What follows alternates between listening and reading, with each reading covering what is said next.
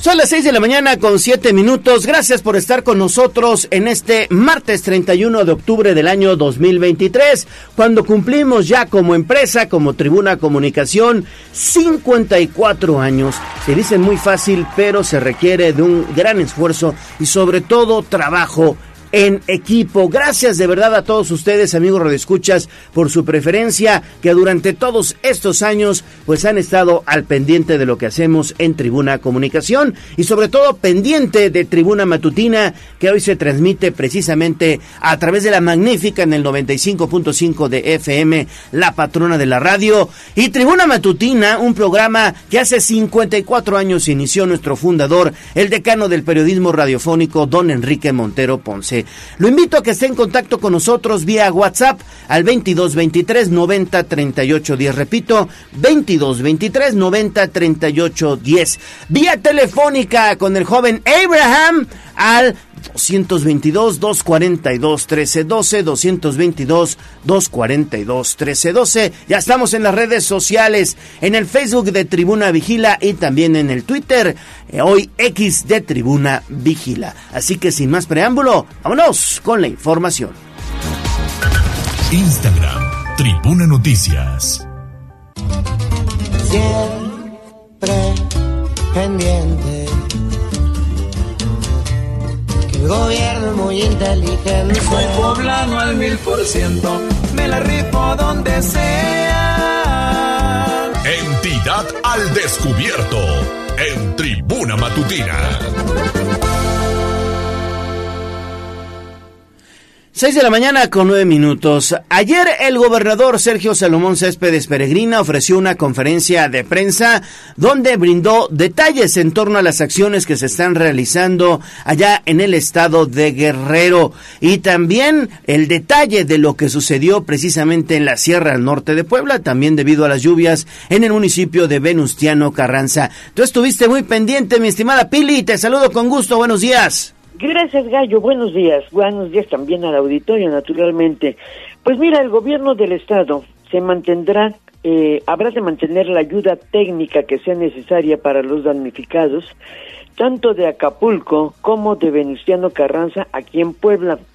Eh, se necesita liberar caminos, retirar escombros que dejó el paso de, al paso del huracán. Esto lo decía el gobernador Sergio Salomón Céspedes al hacer un recuento de las diferentes acciones en que ha intervenido Puebla. La Secretaría de Medio Ambiente, con seis unidades, de los coyotes, que es el personal de brigadas de incendios, pero saben cómo retirar árboles, abrir caminos cuando hay maleza y obstáculos. Personal médico con 40 elementos, además de ambulancias y unidades con medicamentos y material de cocción. El cuerpo de bomberos que está auxiliando en la limpieza del puerto de Acapulco. Especial eh, mención tuvo el personal de servicios de comunicación SICOM que gracias a su conexión de internet satelital ha prestado servicio pues muy eficiente para la comunicación entre familias, además del servicio de helicópteros que han movilizado a poblanos varados en el puerto que los saca hasta Chilpancingo para traerlos posteriormente por carretera. Pues parte de lo que hacía el recuento el gobernador sobre esta ayuda a Acapulco. Quiero iniciar expresando nuevamente a nombre de las poblanas y de los poblanos nuestra solidaridad con nuestros hermanos de Guerrero que resultaron afectados por el paso del huracán Otis. Dieron cuenta, hace días implementamos dos operativos para apoyar, para apoyar con víveres, insumos, insumos y personal médico, además de, de ayudar al restablecimiento de las telecomunicaciones en dicha ciudad y llevar internet satelital. Todo el gobierno estatal está sumando esfuerzos en el que la dosificación de los insumos y tareas han sido específicas para brindar ayuda puntual de manera estratégica sin generar caos y generando mejores condiciones de coordinación. Y para mí es un verdadero motivo de orgullo el saber que hemos estado trabajando desde el primer momento, somos estados vecinos y lo hemos hecho con mucha puntualidad. El gobernador también lamentó que dentro de los decesos registrados por Otis se encuentre el, joven poblano, el piloto naval José Andrés Soberano Mellado, quien perdió la vida en cumplimiento de su vedar expresó solidaridad a la familia. Y bueno, por cierto, ayer ya llegó a Puebla el cadáver pues de este joven que bueno pues ya fue velado anoche aquí en Puebla. Y también hablando de eh, otro asunto en la Sierra Norte en el municipio de Venustiano Carranza se hizo también el recuento de daños que sufrieron los habitantes y la gente de otras localidades ahí cercanas que también presentaron daños. Se hizo el recuento se atendieron los barrios de Aguafría, Centro, Tepoquén, Calvario, Palmitas, Vicente Guerrero, Tumbadero y Coronel Tito Hernández. Como ya lo ya se ha expresado, 316 viviendas fueron afectadas, en las cuales la afectación baja, que fueron 155, en la afectación media de, viviendas fueron 128, que sufrieron pérdidas de enseres domésticos y animales de granja, en la afectación alta, 18 viviendas, se refiere a que las viviendas fueron, sufrieron daños estructurales, pérdida de electrodomésticos, ropa, muebles y solamente 15 viviendas en pérdida total.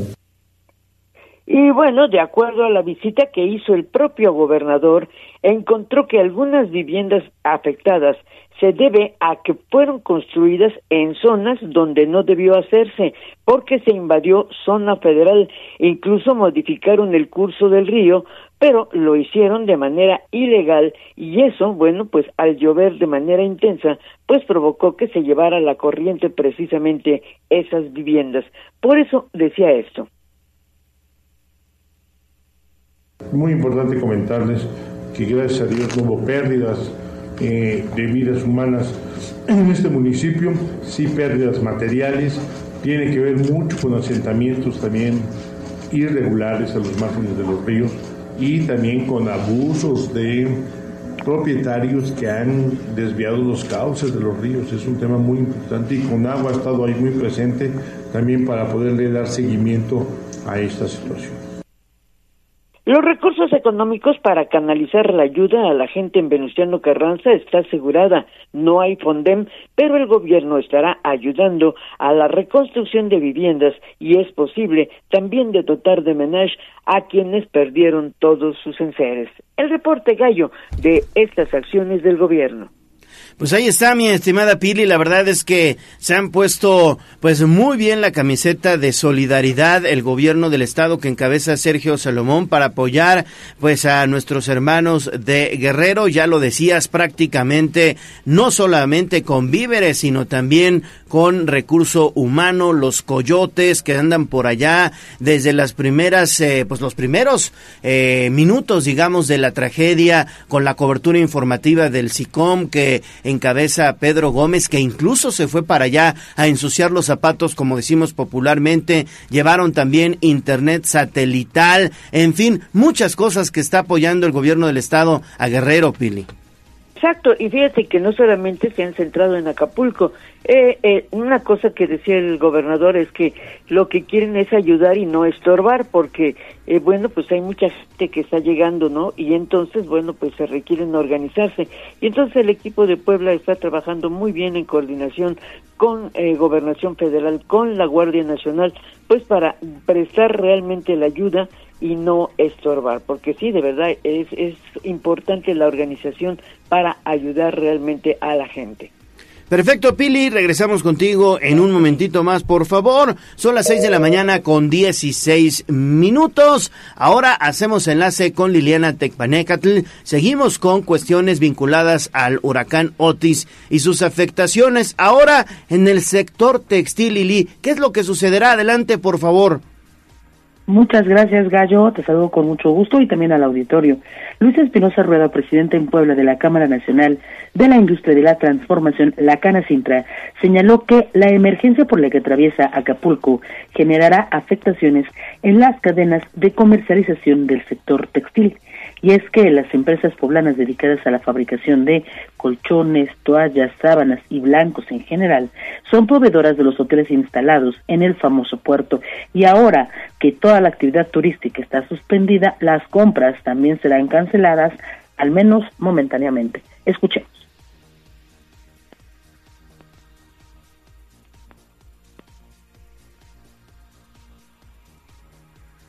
Va a haber disrupción en la parte textil sobre todo, en la parte de alimentos este, y de las cadenas que, que son este, clientes de proveeduría en Puebla, pues sí, ¿no? Y pues habrá un lapso y, y yo creo que luego vendrá una sobredemanda por la, cuando se vuelvan a instalar estas cadenas, ¿no? Porque una vez que estén operables, que estén limpios y todo, pues no van a pedirte un colchón, ¿no? Te van a pedir eh, varios, ¿no? Y aquí en Puebla hay fabricantes de colchones, fabricantes de sábanas, de toallas, de todo eso. El empresario criticó la respuesta de los gobiernos federal y del estado de Guerrero ante la emergencia provocada por Otis, pues la calificó de tardía e ineficiente y señaló que en medio de este escenario se ha evidenciado la gravedad de haber desaparecido al Fonden. Es el reporte.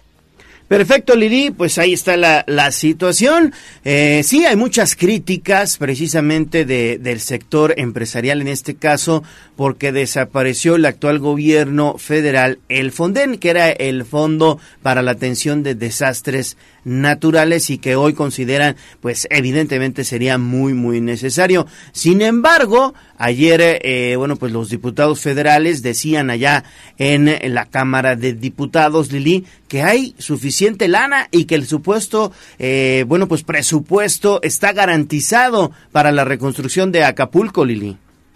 Pues está muy complicado, Gallo, porque realmente es que eh, hay muchas noticias que uno podría considerar alarmantes, pero ahí, incluso ayer lo decía el propio industrial, pues también también mucho cuidado con estas noticias falsas, ¿no? Estas noticias alarmistas. Sin embargo, pues a quienes a lo mejor tenemos algún conocido, alguna persona que sabemos que está allá y que está viviendo de primera mano y que no tendría, digamos, que algún interés mm, político o vaya personal por, por mentir, pues te das más o menos cuenta de la dimensión del problema. Estamos hablando, Gallo, de que no tienen luz, por ejemplo, ¿no? Entonces, ¿cómo le haces este si no si no puedes tener luz? Hay que recordar que, por ejemplo, el Fonden servía justamente para eso.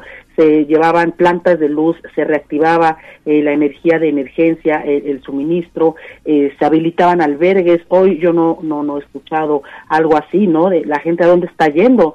Están, están recurriendo realmente a su familia, a la gente que está por fuera, pero el dinero si existe, pues yo pienso que no se está viendo aplicado. Yo eh, he escuchado, insisto, testimonios de gente que está por allá y que dice que pues la verdad sí le están pasando mal gallo, pero pues habrá que esperar y tiempo al tiempo, desafortunadamente la gente que está pasando por la emergencia pues no no tiene tiempo gallo para estar esperando que les hagan un censo y que les vayan a preguntar qué necesitas, quieres y ahorita te lo traemos. Siento que sí está siendo un poco tardío el proceso. Exactamente. Bueno, pues veremos, veremos qué sucede entonces. Gracias, Lili. Regresamos contigo más adelante, 6 de la mañana con 20 minutos. Ahora vamos con Pini Bravo de Nueva Cuenta y le damos un giro a la información. ¿Qué sucede en la vía Atliscayotl? Bueno, pues todo parece indicar que el operativo que implementó la Secretaría de Seguridad Pública a través de tránsito ya culminó, ya terminó su primera etapa. Sin embargo, mantienen, mantienen restringidas las vueltas a la izquierda. ¿Es así, Pili? Sí, así es. Y fíjate que, bueno, pues al terminar el levantamiento del estudio estratégico en la vía Atliscayotl, sobre los beneficios de agilizar la circulación mediante la suspensión de las vueltas a la izquierda, el secretario de Movilidad y Transporte, Omar Álvarez Arronte, informó que, sin embargo, continuarán los cierres temporales por el estudio de movilidad en la zona y se extenderá el cierre para recopilar más información durante esta semana en que se medirá el flujo de vehículos, de los, es decir, de vehículos, sobre todo de transporte. En un primer resultado se encontró que el desahogo de la circulación con cruces conflictivos, eh, por ejemplo, un viaje que se hacía de 35 minutos en las zonas más, más álgidas, ahora se tardan en pasar solo 8 minutos, parte de lo que dice el secretario. Cabe recalcar que durante esta fase se recabaron también los comentarios y percepciones tanto de los vecinos como de las y los usuarios vía redes sociales de la vía Tliscayos, quien han expresado un alto grado de participación en este ejercicio. Hemos visto que con los ajustes de semáforo los pasos peatonales son más seguros y brindan más tiempo a las y los usuarios para cruzar la calle. Por otra parte, la supresión de vueltas a la izquierda han reducido significativamente el tiempo de traslado de los automóviles particulares de 35 minutos en hora pico a 8 minutos en hora pico A partir de este lunes entramos a la fase de interpretación de datos que comprenderá del 30 de octubre al 10 de noviembre y nos permitirá sistematizar y elaborar conclusiones de la información obtenida a través de las cámaras de aforo y el trabajo de campo. Y bueno, el objetivo es seguir midiendo ahora al transporte y al tránsito de vehículos foráneos, así como el impacto que tendrá la realización de actividades escolares en el tecnológico, así como en el complejo cultural universitario. Continuarán los estudios durante el mes de noviembre, como ya lo dijo el secretario, para tomar ya las decisiones definitivas. Señaló que durante la semana pasada hubo mucha participación de los usuarios. Y Gallo, tú no sé si ya hiciste ese recorrido, sí es rápido, pero también sabes que yo siento que ahora hay mucha velocidad. Yo ayer por la tarde hice un recorrido y qué barbaridad. Es una presión ya, es decir, ya es una vía muy rápida, ¿no? No sé tú cómo lo, lo, sientes y ya has recorrido la, la vía.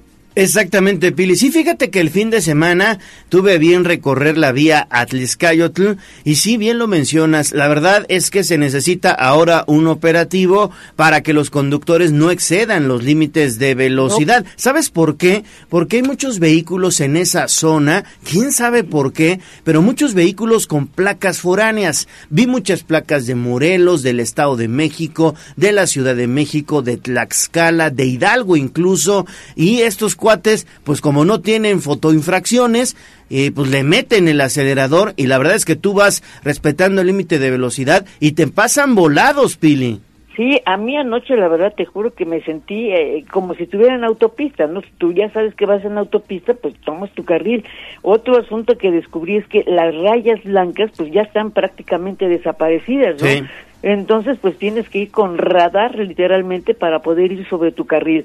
Sí, siento que sí hay velocidad, hay rapidez, desahogo de, del tráfico, pero sí siento que hay mucha velocidad. ¿eh? Yo ayer, sí, claro, no es lo mismo manejar un chavo que, que a lo mejor tu servidora, ¿no? Que, que a mí me multan por lenta, ¿no? No por, no por rapidez. No, pero vaya, a una velocidad de 50, de 60, como te indicaba la, la velocidad que debes usar, pues sí, es, es, es, es propio, ¿no? Anoche yo, boom, me pasaba uno. Y, me- y luego para pasar el carril de lo que ellos se quejaban, ¿no? De que tenía que pasar de un carril a otro, pues anoche era terrible, ¿no? Porque si tú bajas de una gasa que vas a la derecha, ¿cómo te pasas luego para, para ir a, a otros carriles, ¿no? Es muy muy rápida la, la velocidad que, que se está imprimiendo, ¿no? Y entonces, bueno, pues ahí yo no sé si se están tomando las velocidades o no, pero yo entiendo que se deben pintar las rayas blancas de nueva cuenta y segundo, pues que realmente se cumplan los límites de velocidad. Exactamente, es eso, que se cumplan los límites de velocidad, porque bueno, pues ya la vía Atliscayotl, y fíjate que lo comenté el fin de semana, ya la vía Atliscayotl pareciera una arteria más del periférico ecológico, ¿eh? Sí, claro, pues si tú ya sabes que vas en la arteria, pues sí, ya sabes que tienes que ir rápido y, y muy vigilante, pues de tu carril, ¿no? Porque vas en velocidad.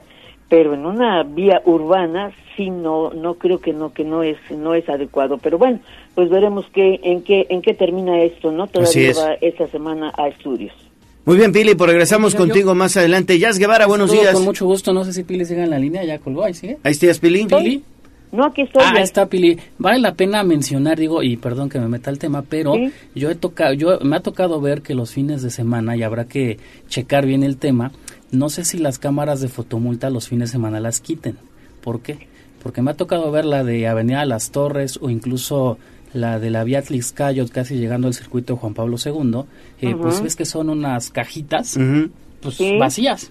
Digo, me ha tocado verlas. sea, no en- tienen no- cámara. No tienen la cámara ni el sábado ni el domingo. Ah, fíjate. Pero paso el lunes Y ya está. Habrá que checar si las quitan para dar mantenimiento o Fíjate. algo similar. Es un buen tema. Eh, eso Sí, hay que preguntarlo, claro. sí. Sí, claro, claro. Muy bien, ya lo, lo voy a preguntar. Gracias, Pili. Gracias, Pili. Regresamos contigo más adelante. Así arrancamos, así arrancamos Tribuna Matutina. Gracias a todos ustedes por estar con nosotros y lo invitamos a que esté hasta las 9 de la mañana. Pausa y regresamos con más. Vamos a un corte comercial y regresamos en menos de lo que canta un gallo. Esta es la magnífica, la patrona de la radio.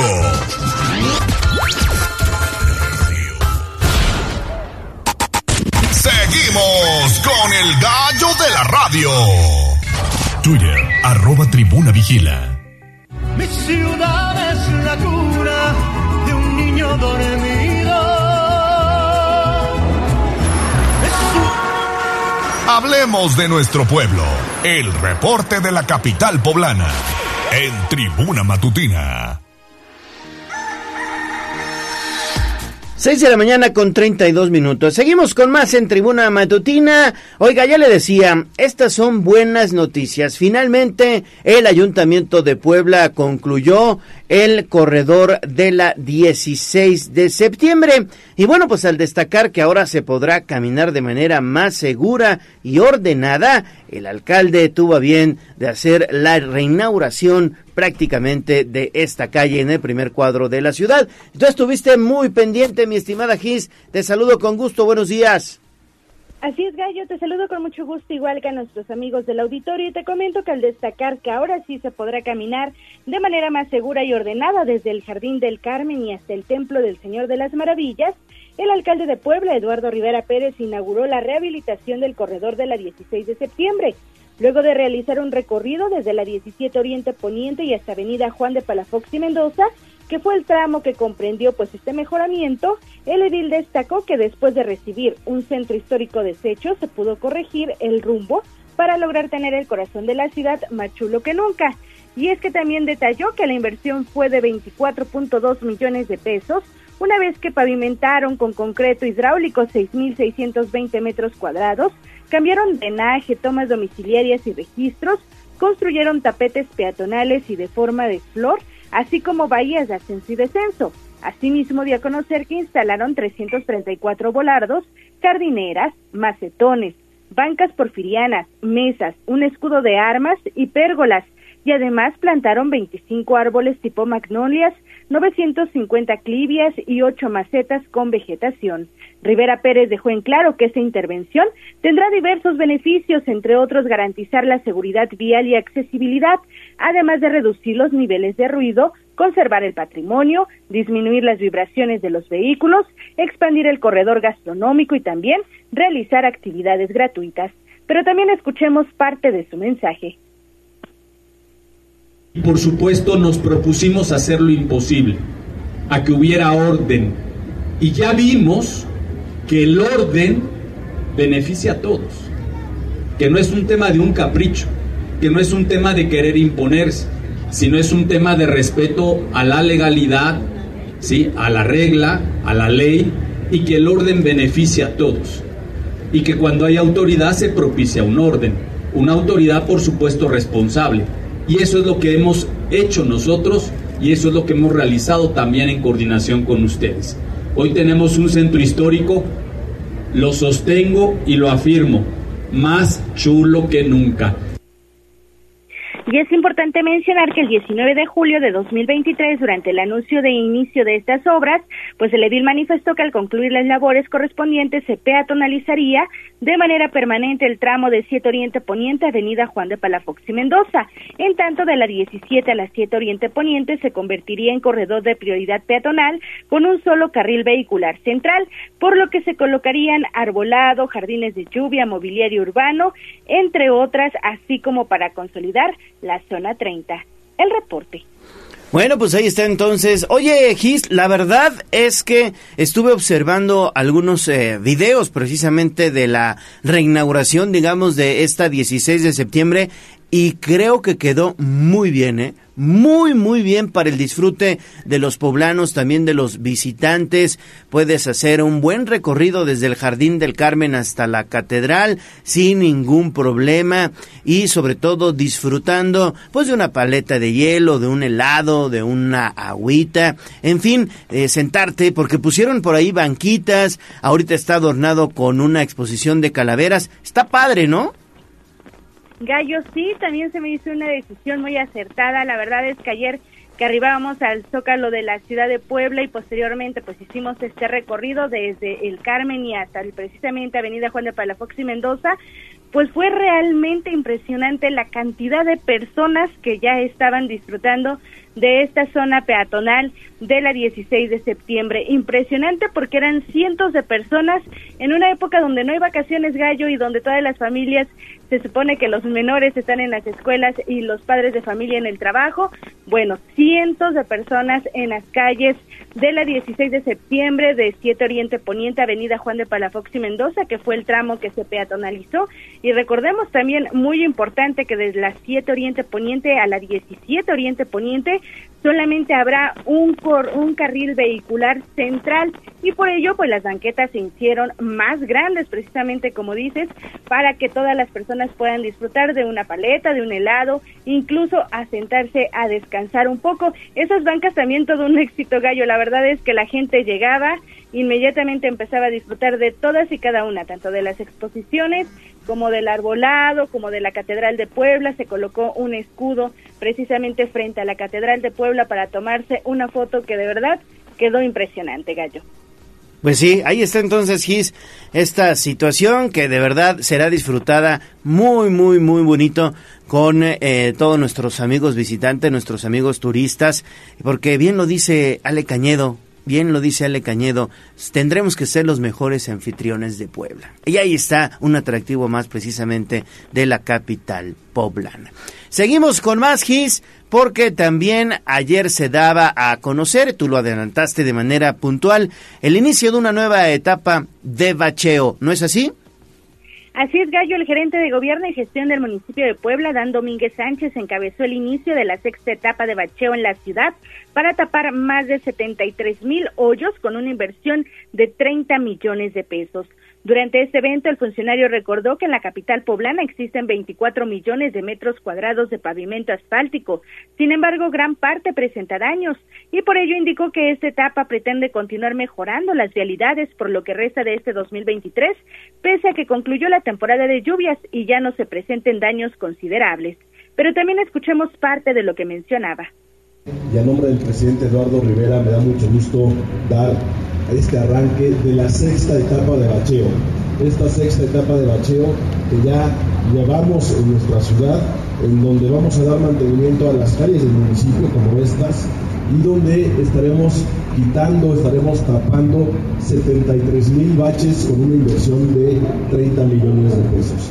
Y hay que seguir eh, trabajando, hay que seguir tapando estos baches, aunque ya no sea época de lluvias, aunque ya no tengamos estas lluvias como tal, nosotros en el ayuntamiento del presidente Eduardo Rivera seguimos tapando los baches.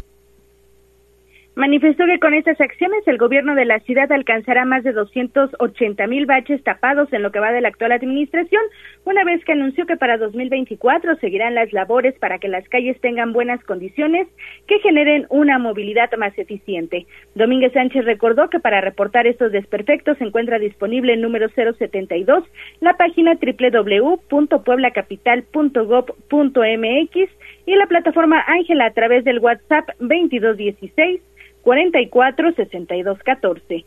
El reporte. Bien, aquí 6 de la mañana con 40 minutos. A ver, vamos a entrarle a este que es otro tema. Porque bueno, le van a entrar con todo en el Ayuntamiento de Puebla para tratar de consolidar la cultura vial del uno por uno. Ay, caray, híjole, qué gran reto. Yo quiero ver si lo logran, ¿eh? Yo quiero ver si lo logran. Esto iniciará en diciembre, ¿verdad, Gis? Iniciará en diciembre, Gallo, este programa del uno por uno en vialidades locales y secundarias de la ciudad. Eso con el fin de disminuir los accidentes. Y lo dio a conocer Edgar Vélez Tirado, titular de la Secretaría de Movilidad e Infraestructura del municipio de Puebla. En entrevista, el funcionario informó que el proyecto comenzará en la 17 Norte, de 10 Poniente a la Diagonal Defensores de la República, una vez que priorizarán zonas de la capital poblana que no cuenten con semaforización. Escuchemos. A ver, son vialidades importantes que, este, donde no tenemos semáforo y que, bueno, tenemos que trabajar para, para ir disminuyendo el tema que tenemos de accidentes. Ahorita este, lo que le comenté yo a la subsecretaria es que hiciéramos el trabajo sobre la 17 Norte, de, de la 4 a la, a la, más bien, perdón, de la, de la 10 a la, a la diagonal, donde ya no tenemos semáforos, y que hagamos el trabajo del uno por uno. ¿sí? En, este, en este tipo de vialidades que son de alta frecuencia, pero que no, no tenemos el tema de semáforos. Indicó que esta acción forma parte de la campaña de educación vial que continúa implementando el gobierno de la ciudad y por ello Norma Rubí Vázquez Cruz, subsecretaria de Movilidad, se encuentra ultimando detalles. Vélez Tirado manifestó que durante las próximas semanas determinarán los puntos en donde se realizará el ejercicio de uno por uno, por lo que se dará también a conocer más adelante. El reporte. Perfecto. Pues ojalá, ojalá y se logre, porque de verdad aquí en Puebla carecemos de esa cultura vial. Aquí es a la gandalle. Aquí es a la gandalle, la verdad, eso sí lo repruebo de los poblanos y ya me lo han comentado también eh, algunas eh, pues amigos que nos han visitado de otros municipios, de otras entidades, que aquí es a la gandalle. Ojalá y lo logren. ¿Saben dónde está muy bien arraigada esa cultura del uno por uno? En Cholula. En Cholula, ahí tú vas a Cholula y todos respetan el uno por uno, ¿eh? Sí, Gallo, la verdad es que en Cholula sí se respeta precisamente este uno por uno, incluso los poblanos, como mencionas, cuando vamos a pues a Cholula tenemos también que, que seguir esa regla y no es que, como muchas veces lo ha mencionado la autoridad, no es un tema difícil, simplemente se trata de que nos acostumbremos a que eso debe ser. Entonces, pues a eso le apuestan, Gallo. Exactamente. Muy bien, muy bien, mi estimada Gis. Seguimos con más, por favor, porque, bueno, pues eh, en un momentito más regresamos contigo. Antes, ¿sabes qué? Vamos a ir con el Congreso del Estado y de ahí vemos la repercusión en el Ayuntamiento de Puebla. No nos cuelgues, por favor.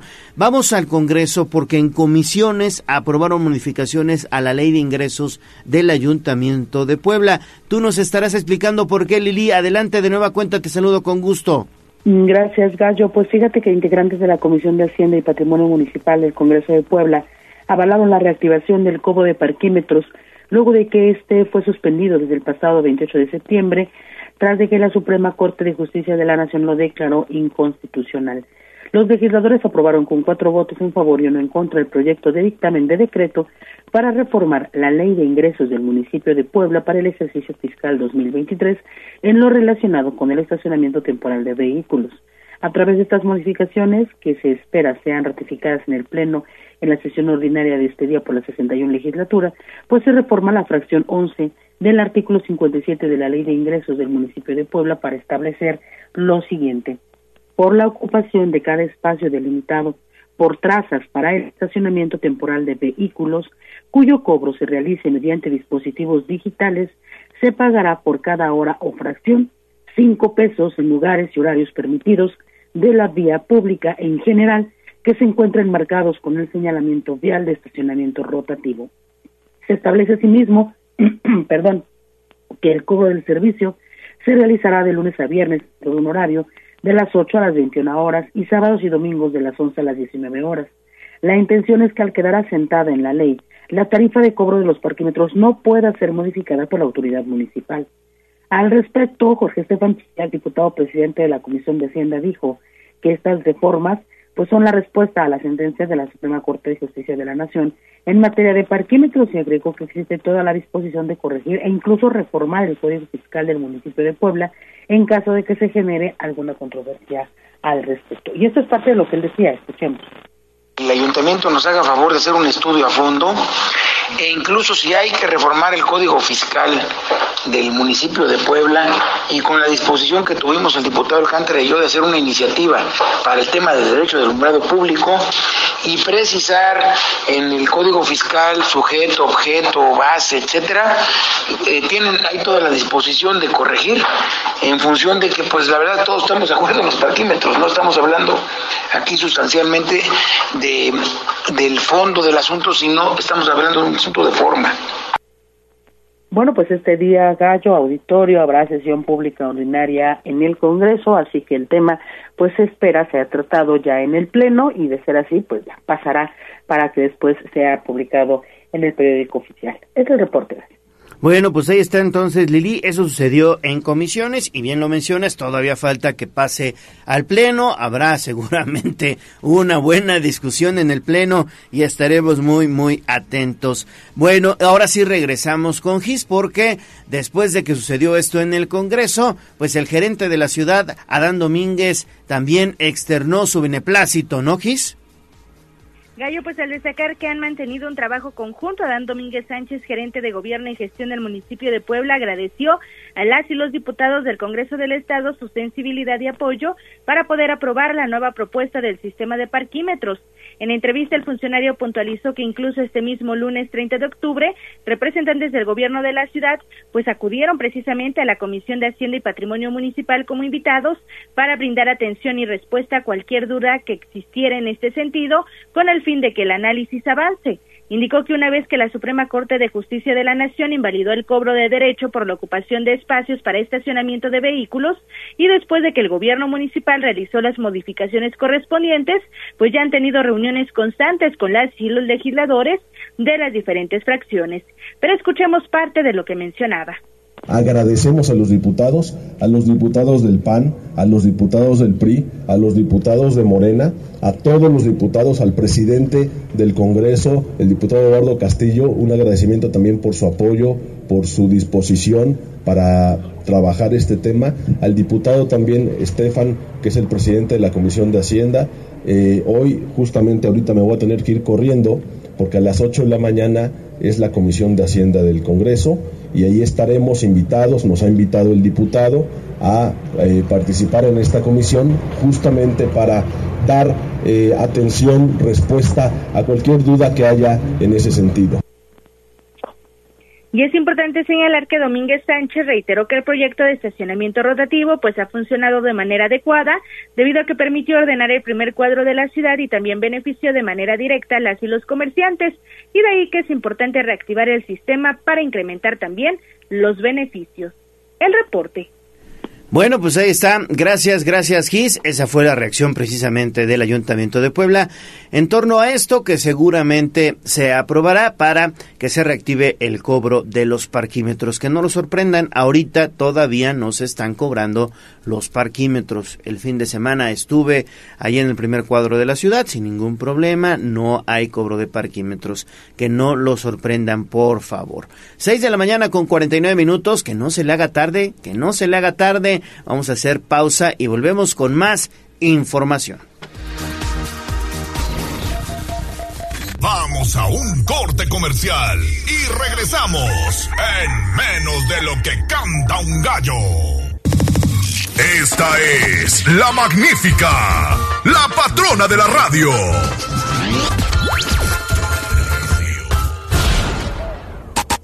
Seguimos con el gallo de la radio. Sitio web, tribunanoticias.mx. Lucharán dos de tres caídas sin límite de tiempo. En esta esquina, el santo y cavernario.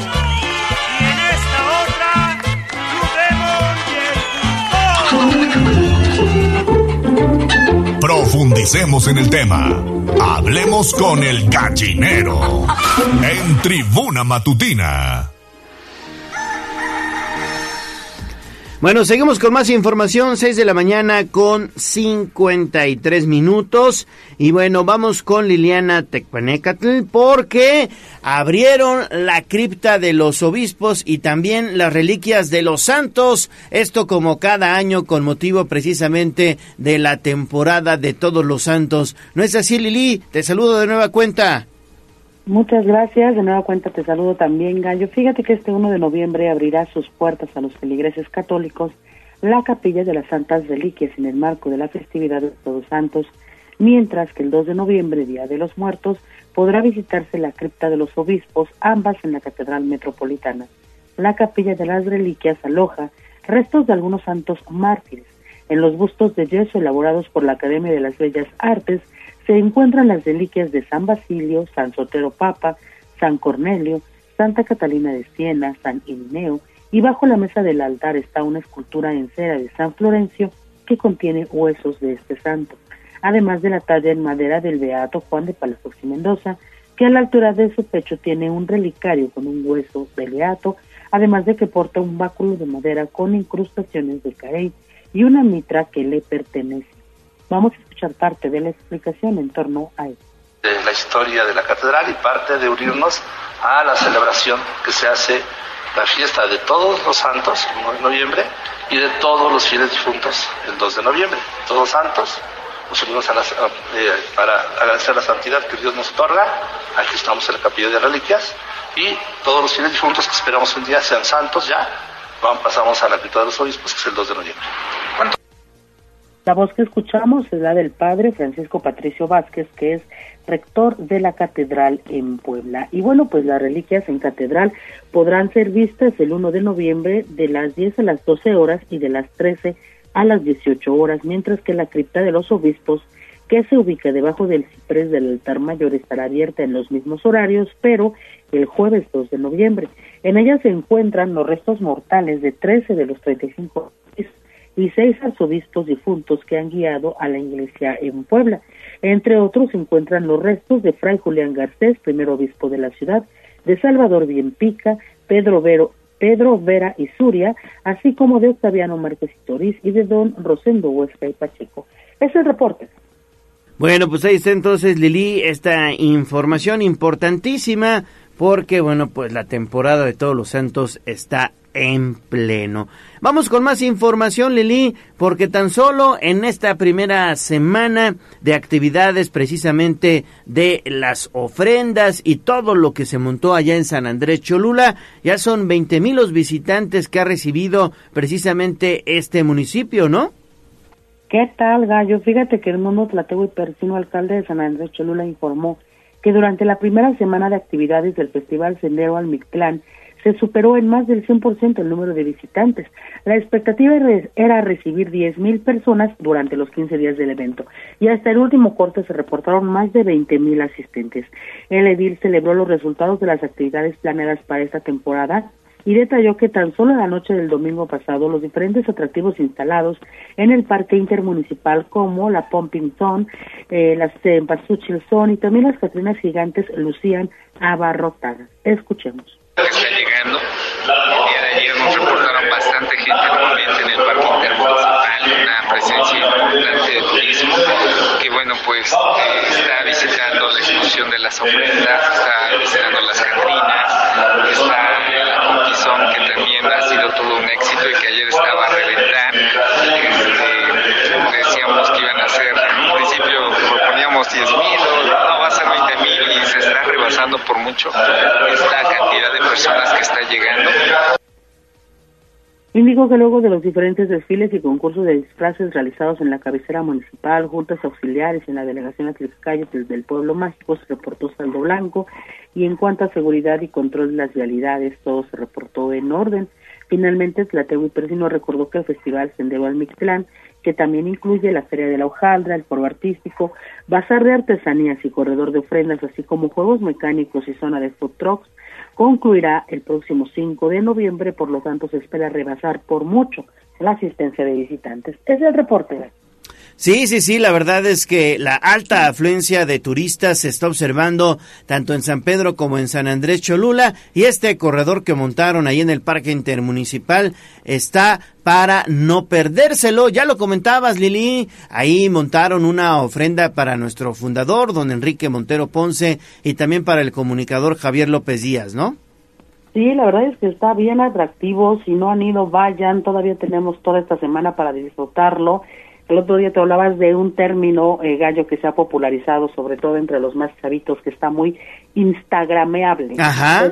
así, así están los escenarios. Fíjate que en esta Pumping Zone, que es pues la zona de las calabazas, por llamarlo en castellano, pues, eh, se montaron muchos escenarios como con estos temas otoñales de Halloween, calabazas, paja, como eh, asemejando, digamos, antiguas granjas, ¿no? Hay espantapájaros, hay figuras, pues sí, de, terror, pues, acorde a la temporada. La verdad es que está muy padre y aparte están estas Catrinas gigantes que, bueno, pues cada una de ellas, me parece que son 15, pues representa alguna festividad tradicional o típica también de nuestro estado, de la zona. Entonces puede resultar hasta lúdico no ir con los niños y bueno, pues estar tratando de adivinar eh, por las características de cada una de ellas, pues a qué celebración se refiere. La verdad es que está muy padre, si no han ido, la invitación está hecha. Sí, vale la pena, vale la pena. Bueno, seguimos con más y le damos un giro a la información. Ya eh, terminando, digamos, la temporada de muertos, nos vamos con el buen fin y de ahí para el Real. Ya Navidad, Año Nuevo, Posadas, todo lo que viene, pues. Y el buen fin dejará una derrama económica, eso espera, Nili, 7.500 millones de pesos, ¿no? Efectivamente, Gallo. Bueno, pues en 11 años, del 2011 cuando se realizó la primera edición hasta el 2022 cuando ocurrió la más reciente Buen Fin ha crecido un 300% en la entidad poblana. Para este 2023 se estima que alcance los 7.500 millones de pesos, mientras que en el 2011 el monto fue de 1.900 millones de pesos. Esto lo informó Juan Pablo Cisneros Madrid, presidente en Puebla de la Canaco, al presentar la edición número 13 de la campaña de ventas más importante de cada año, que en esta ocasión se realizará del 17 al 20 de noviembre próximos y que incluirá la participación de 6.400 establecimientos. Destaca la participación de tiendas departamentales, supermercados, tiendas de ropa, zapaterías, perfumerías, mueblerías y negocios dedicados a la venta de aparatos de cómputo y electrónica. Se prevé que este año las ventas del Buen Fin sean 4% más altas que las del año pasado. Escuchemos. que en la primera edición del Buen Fin en 2011 se registró una derrama económica a nivel estatal por 1.900 millones de pesos y durante la doceava edición en 2022 las ventas que se registraron fueron cercanas a los 7 mil millones de pesos, lo que representa un crecimiento por encima del 300%. De esta manera, el Buen Fin representa una campaña para impulsar el, el desarrollo económico del país. Y bueno, pues en este sentido cabe señalar que durante los cuatro días de la campaña, la Procuraduría Federal del Consumidor, la Profeco, mantendrá dos módulos de atención al cliente. Uno estará ubicado en Galería Cerdán y el otro en el Centro Comercial Angelópolis. Esto con la finalidad de proporcionar un servicio oportuno a los compradores que tengan alguna queja. Asimismo, la línea telefónica de la dependencia estará disponible de las 9 a las 22 horas, además de que inspectores de la dependencia estarán recorriendo las diferentes plazas comerciales para evitar abusos y verificar que las ofertas y promociones de los establecimientos sean válidas. Es el reporte. Gracias, gracias Lili. Esperemos que les vaya muy, muy bien a todos nuestros amigos del comercio establecido, sobre todo porque, bueno, pues es una de las temporadas que ellos más esperan, ¿no? Sí, bueno, va, claro que la de fin de año pues es la más larga y la más eh, fructífera para ellos, pero el buen fin, o sea, aparte de la de buen, pues se ha consolidado ya Gallo como una muy buena campaña de ventas, de promociones, de ofertas, entonces bueno, pues la recomendación también que siempre se hace a la gente es que tenga en mente ya más o menos que quiere comprar, desde ahora ir monitoreando precios, ¿no? Porque también también hay gente, hay comercios que por ahí aprovechan nada más la propaganda, pero realmente no tienen ofertas efectivas.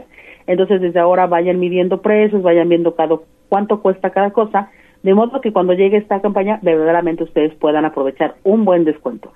Es correcto. Oye, y vamos con más información. Ese en torno a las vacantes. ¿Habrá vacantes para laborar en el extranjero? ¿Esto en dónde, Lili? En San Pedro Cholula y es hoy. Entonces, mucha atención porque fíjate que Román Espinosa, secretario de Turismo, Cultura y Desarrollo Económico en San Pedro Cholula, informó que en el marco del Martes Ciudadano, este 31 de octubre se instalará una mesa de movilidad laboral en la que se ofrecerán vacantes para personal de enfermería interesado en trabajar en el extranjero. Detalló que las plazas son para laborar en Alemania y la empresa solicitante no requiere que los postulantes sepan hablar alemán o inglés, además de que los trámites migratorios de quienes resulten seleccionados correrán por cuenta del empleador. También habrá oportunidades laborales este día en los sectores fabril, de la construcción y restaurantero. Habrá puestos de trabajo que no requieren escolaridad mínima ni experiencia o rango de edad en específico. Esto luego de que la semana pasada se celebró la Feria del Empleo en la que fue posible vincular a un centenar de choluntecas con 25 empresas diferentes. Escuchamos al secretario de Desarrollo Económico en Cholula en el Marte Ciudadano, se instalará una mesa de movilidad laboral donde se ofertarán vacantes para el sector fabril, restaurantero y de la construcción. La oferta contempla todas las escolaridades En alguna de ellas no es indispensable el idioma, tampoco importa el estatus migratorio, las empresas se encargan de resolver la situación. Destacan vacantes para enfermeras en Alemania. Les pedimos que a través de sus medios se corra la información, esta invitación para que muchas personas acudan a esta actividad.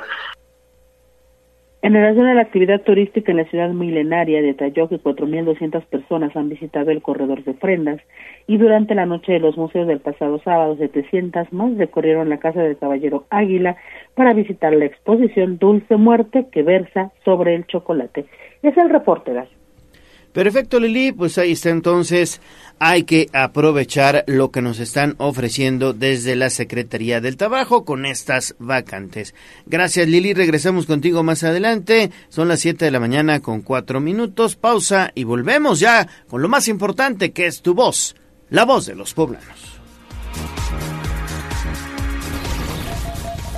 Vamos a un corte comercial y regresamos en menos de lo que canta un gallo.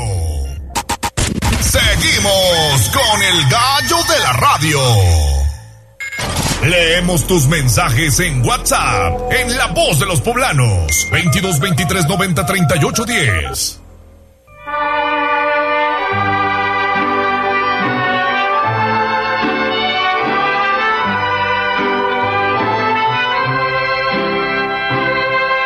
La fresca y perfumada mañanita de tu santo, recibe mi bien amada la dulzura de mi canto.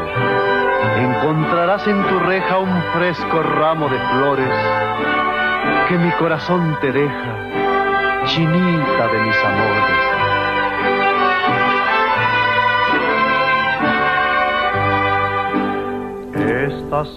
Son... Las 7 de la mañana con 8 minutos y ya estamos escuchando las mañanitas porque todos los días el gallo de la radio, la voz de los poblanos y tribuna matutina festeja contigo que estás de santo o cumpleaños.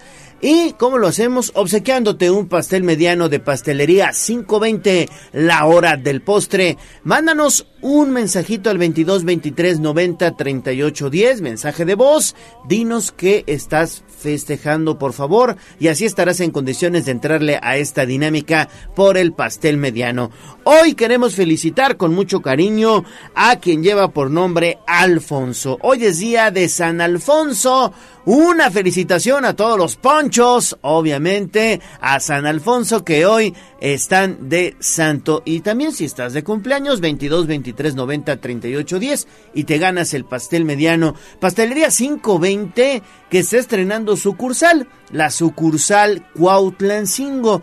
Está sobre periférico ecológico en dirección a la autopista. Antes de bajar a cuatro caminos hay una gasolinería, ahí donde venden maquinaria pesada. Hay también una placita de contenedores. Bueno, pues ahí está, ahí está Pastelería 520, para mí los mejores pasteles de Puebla, ¿eh? Y no estoy exagerando, aparte es la tradición de una nueva generación. Muchas felicidades. Mi amor, amapolita dorada de los llanos de Tepic.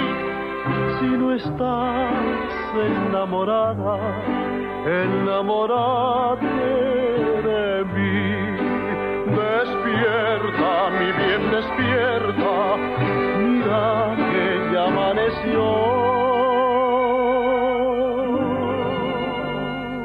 Ya los pajarillos cantan, la luna ya se metió. Leemos tus mensajes en WhatsApp en La Voz de los Poblanos 22 23 90 38 10.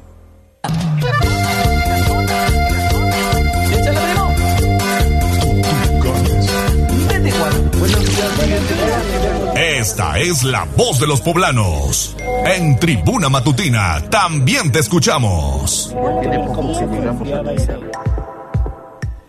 Seguimos con más porque vamos con lo más importante que es tu voz, la voz de los poblanos. Recuerden, recibimos mensajes al 22 23 90 38 10. ¿Y hoy qué dice la voz de los poblanos, mi estimado Jazz? Buenos días, Gallo. Te saludo con gusto en este miércoles, miércoles, martes, martes 31 de octubre. Ya me estoy adelantando. Dice la terminación 5352, buen fin de mes para todos, mi gallo, un saludo desde la Sierra Norte de Puebla y sí, nos manda eh, fotos de Zapotitlán de Méndez. Saludos. Gracias por siempre estar al pendiente de nuestra, de nuestra transmisión. Muchas gracias. ¿eh? La terminación 7169, Oli Sánchez, dice buenos días, feliz 54 aniversario. Ah, muchísimas gracias, Oli. Les mando un fuerte abrazo a todos los que hacen Tribuna Comunicación y que vengan muchísimos años más de, de puro éxito. Y vamos por más, dice, son los mejores. Muchas gracias por sus deseos, Oli Sánchez, que siempre, Saludos, Oli. siempre está al pendiente, no solo de este espacio, sino de todos nuestros eh, pues espacios informativos, también espacios de la magnífica con la chiquilla, con el cóndor, con Mitch, no sé si con Manny, digo, habrá que ver si con Manny también está, está al pendiente en la, a la madrugada. Con Barrio Sonidero. Sí, con Toño Rivas y demás. Muchas, muchas gracias. También la terminación 1659 dice, hola, muchas felicidades por su 54 aniversario, son los mejores. Gracias. Aquí su reportera Leslie. Gracias, mi estimada Leslie. Gracias, muchísimas gracias también por tu felicitación. También eh, saludos para la terminación 3380 terminación 5837 Rafa López también eh, se reporta dice buenos días para todos en la cabina. Alejandro Barrientos que tengan excelente jornada y feliz eh, aniversario.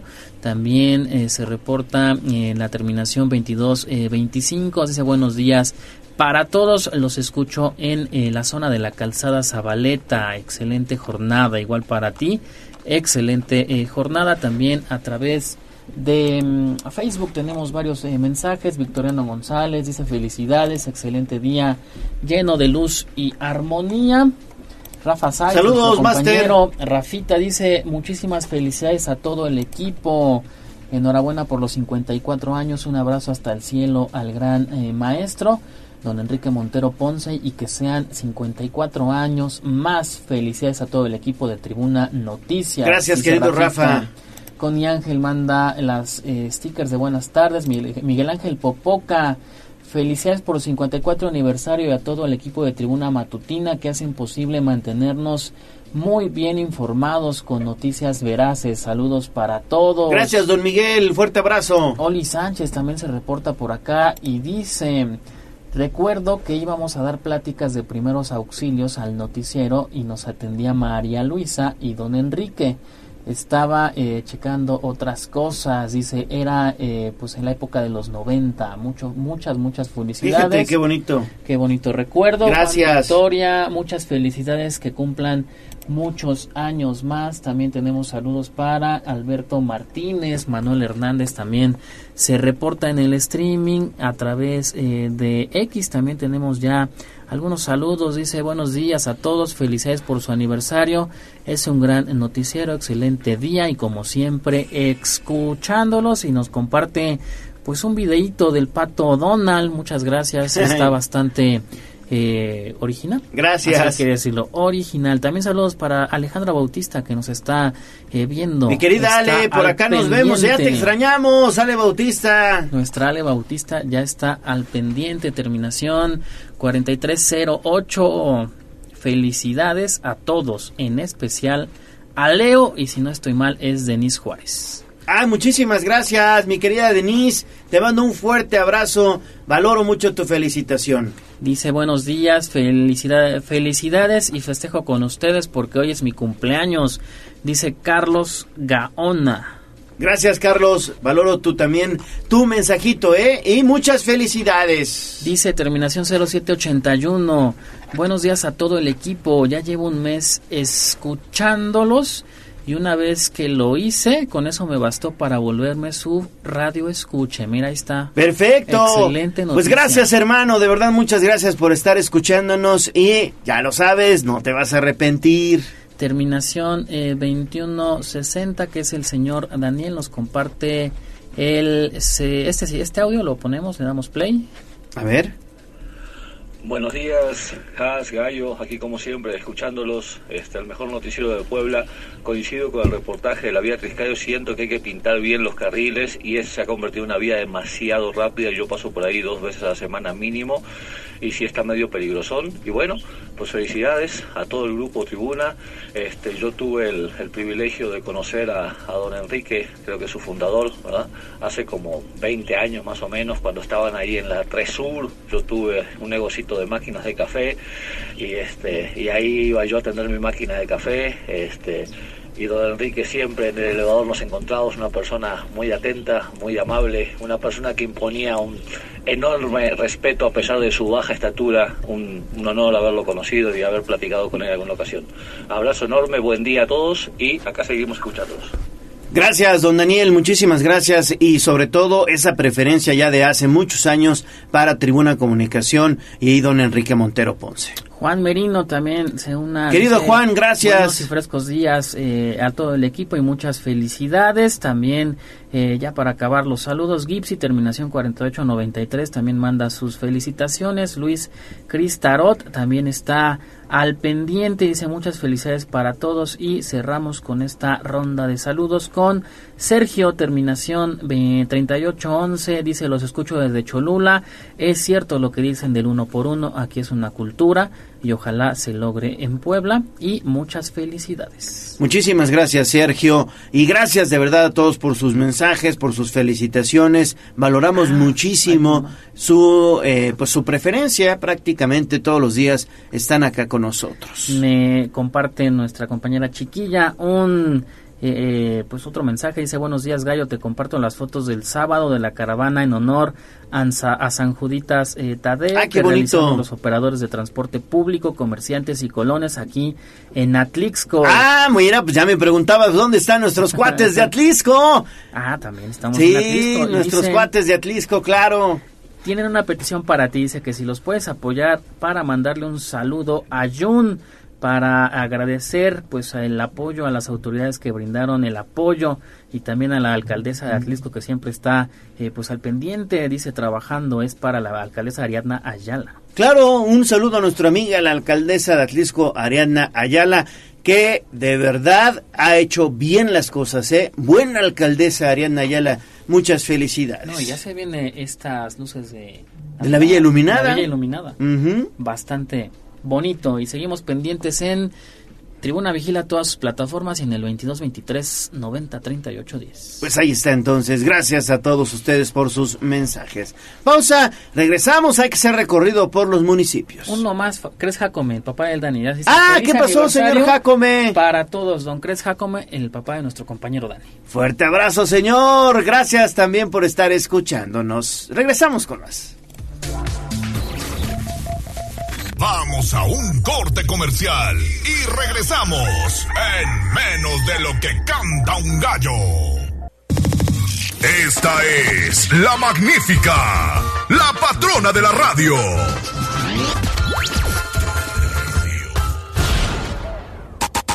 Seguimos con el gallo de la radio.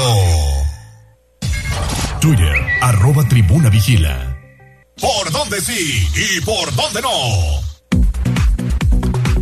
7 de la mañana con 21 minutos. Inmediatamente hacemos enlace con el reportero del casco, David Becerra. ¿Qué nos tienes? ¿Cómo estás? Adelante, buen día. Gallo, te saludo con muchísimo gusto. Nos encontramos en estos momentos en Avenida Circunvalación a la altura de calle Río Conchos. Y es que en este punto, Gallo, se registró pues prácticamente un incendio eh, por lo que se registró una fuerte movilización por parte de elementos de protección civil para generar mitigación de riesgos y también en estos momentos está pues una pues eh, camioneta de bomberos de Puebla que también se hizo presente en el punto para apoyar con las labores de mitigación de riesgos. Esto sucedió en una tienda de abarrotes, frutas y verduras, pues de buen tamaño, es en el 2213 de la avenida Circunvalación, como te comentaba, a la altura del río Conchos. Pues aparentemente no hay un daño tan extenso en la materia que se pues comercializa aquí dentro. Sin embargo, pues sí son varias las cosas que se generaron eh, o pues que, que terminaron dañadas por el incendio. Algunos de estos llamados guacales de plástico quedaron totalmente derretidos. Algunos productos como jabones, eh, pues cosas plásticas también, Gallo, hay que decirlo, y pues una estantería completa fue la que se quemó totalmente en el techo. También se puede notar, pues evidentemente, signos de humo que quedaron eh, pues después de las llamas que se generaron. Afortunadamente, como te comentaba, eh, la camión de protección civil de mitigación de riesgos pues llegó al lugar para controlar el fuego y que no se extendiera generando también mayor peligro para los vecinos. Hace algunos minutos ya el camión de protección civil se fue del lugar, incluso pues lo pudimos notar eh, en una calle circunvalación precisamente porque ya había quedado controlado el fuego. Ahora en estos momentos la policía, elementos de las secretarías de seguridad ciudadana, así como la camioneta de bomberos que te comentaba que se encontraba aquí, bomberos estatales, pues ya se han retirado del sitio una vez que este lugar está pues ya eh, controlado el eh, daño. En esos momentos también está llegando una camioneta con más insumos pues ya para reponer todo lo que se habría quemado y pues continuar con las labores, pues es el sustento de las personas. Gallo, te recuerdo, es el 2213 de la calle Circunvalación a la altura de Río Conchos. Afortunadamente, pues no hay víctimas lamentablemente letales, sin embargo, pues sí daños materiales que tendrán que reponer, pero pues aparentemente durante el día este negocio abrirá con normalidad en lo que reponen esta estantería que sí se dañó totalmente. Gallo, la información.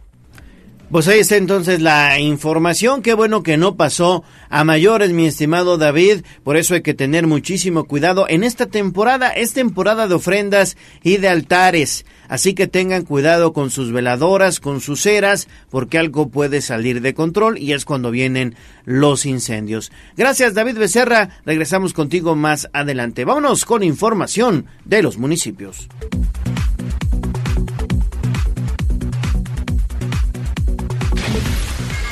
Sitio web, tribunanoticias.mx.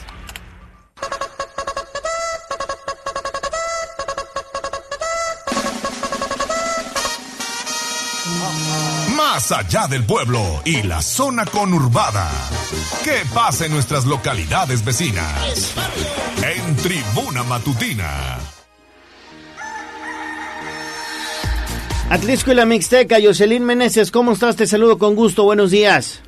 Hola Gallo, muy buenos días. Envío un saludo para el auditorio. Así es, compartiendo información importante del municipio de Atlixco. La, este es un llamado para los deportistas, ya que el ayuntamiento de Atlixco convoca a todos aquellos que practiquen un deporte, que también tengan logros satisfactorios, para ser partícipes de poder recibir el premio municipal del deporte. Platicamos con Carlos Romero, quien es director de deportes, que es de la Jefatura de Educación y Deporte del municipio de Atlixco, y hacen esta convocatoria para poder obtener el Premio Municipal del Deporte de, de este año 2023 a fin de reconocer a los deportistas que por sus méritos hayan contribuido con su actividad y desempeño a acrecentar la proyección deportiva del municipio. Se analizarán los resultados de las personas que se inscriban y será entre el 15 de octubre de este se van a evaluar de los resultados que hayan obtenido del 15 de octubre del 2022 al 15 de octubre del 2023. La entrevista que tuvimos con Carlos Romero nos platica lo siguiente y hace la invitación a participar. Sí, igual es el segundo año que sacamos esta convocatoria, es el Premio Municipal de Deporte, pues ahí se va a poder inscribir cualquier, cualquier persona este, que ha tenido logros, logros destacados en este último año este, el periodo que vamos a, evaluar de logros deportivos de, las, los deportistas del municipio van a ser del 15 de octubre del 2022 al 15 de octubre del 2023. Ese es el, periodo donde vamos a, checar todos los logros que, tuvieron sobresalientes los, los deportistas de Atlisco para poder así seleccionar al mejor, al mejor chico, a la mejor chica y también cabe mencionar que, que se va a otorgar premio al mejor hombre, a la mejor mujer del deporte adaptado. Así que estos resultados serán publicados a través de las páginas oficiales del Ayuntamiento de Atlixco y los ganadores serán premiados y premiadas en una ceremonia que se va a llevar a cabo el próximo 30 de noviembre. Perfecto, mi estimada Jocelyn Meneses, pues muchísimas gracias. Ahí está hecha la invitación y dinos dónde te leemos. Claro que sí, a través del www.contextosnoticias.com y también las redes sociales de Noticiero Contextos pueden tener información de lo que ocurre en Atlixco y la región. Gracias, Jocelyn. En Atlisco, vámonos hasta Tehuacán con Germaín Nolasco. Mi estimado Germaín, ¿cómo estás? Te saludo con gusto. Buenos días. ¿Qué tal, Leo? Buen día a todo el equipo de noticias y, por supuesto, al auditorio para detallar lo que ocurre en esta región porque están dando prioridad para la limpieza de los panteones, tanto en Tehuacán como en municipios aledaños. Alistan los camposantos para que sean visitados, pero hay una recomendación muy especial a la ciudadanía, no bajar la guardia ante el dengue. Y es que, por ejemplo, en el caso de Ajalpan, el gobierno municipal, a través de las regidurías eh, pertinentes, realizaron limpiezas minuciosas en el panteón, así como la fumigación, al fin de tener un sitio limpio sin basura, a través de las direcciones de salud y de servicios municipales, recolectaron en los últimos días media tonelada de escombros y cacharros ante ya la conmemoración de Todos Santos y hay un exhorto pertinente a la ciudadanía que sigan con las recomendaciones en estos uh, camposantos. Por ejemplo, el utilizar flores artificiales y si llevan naturales con jarrones y arena húmeda en lugar de ponerle agua, meter, eh, por supuesto, estas eh, situaciones eh, pues de arena a los floreros y así no ponerles ni dejarlos con agua y mantener las tumbas limpias, eliminar cualquier recipiente que pudiera acumular agua, entre otras recomendaciones. Y se ha conocido, por supuesto, que, por ejemplo, en el caso de Ajalpan, continúan con jornadas de descacharrización en algunas de sus comunidades del valle y que pudieran ser generadoras de acumulación de cacharros y esto se pueda convertir en un problema grave de salud. A diferencia de años anteriores, por ahora Ajalpan solamente registra dos casos de dengue y en comparación con el municipio de Tehuacán, donde ya eh, supera los 400 casos y es una situación pues complicada, pero hay eh, pues que mantener las recomendaciones pertinentes. En el caso de Tehuacán, el gobierno ha confirmado que preparan en el Panteón Municipal diferentes actividades para celebrar los fieles difuntos, con algunas recomendaciones pertinentes, y es que en el marco del 134 aniversario del Panteón Municipal ahora de Tehuacán, en este Campo Santo se han preparado diferentes actividades culturales, religiosas, artísticas y deportivas, y así las personas puedan visitar. En el caso de Tehuacán se esperan pues alrededor de 35 mil personas que visiten a sus fieles difuntos, con servicios que estarán siendo eh, pues respaldados por el gobierno municipal y el exhorto a la ciudadanía también a tener estas precauciones para evitar pues dejar recipientes con agua o flores que puedan convertirse en un criadero de mosquitos. Parte del panorama en esta región de Tehuacán y Ajalpan, Leo. Exactamente, Germaín, evitar los mosquitos que luego viene el dengue, ¿no? Sin lugar a duda que pueda convertirse en eh, pues eh, acumulación nazca el mosquito y por supuesto se prolifere en algunas colonias como la situación grave que ahora está pasando Tehuacán a diferencia de otros años. Perfecto, Germain, ¿dónde te vemos? ¿Dónde te escuchamos? Estamos a través de las redes sociales en las plataformas de Hora 25 México. Ya estás, que tengas un excelente día, mi estimado Germain, hasta Tehuacán. 7.31 de la mañana, vamos a hacer pausa y regresamos con toda la información deportiva.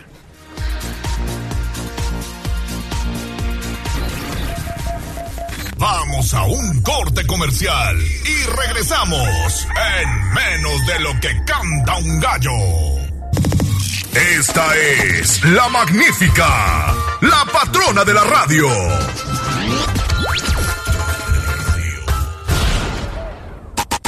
Seguimos con el gallo de la radio.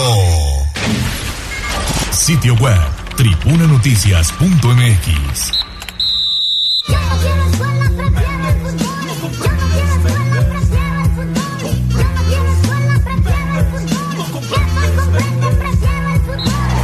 Fútbol, béisbol, box, lucha libre, automovilismo y todo el mundo del deporte con Ernesto Romero, Mario Montero y José Luis Sánchez Solá, el Chelis.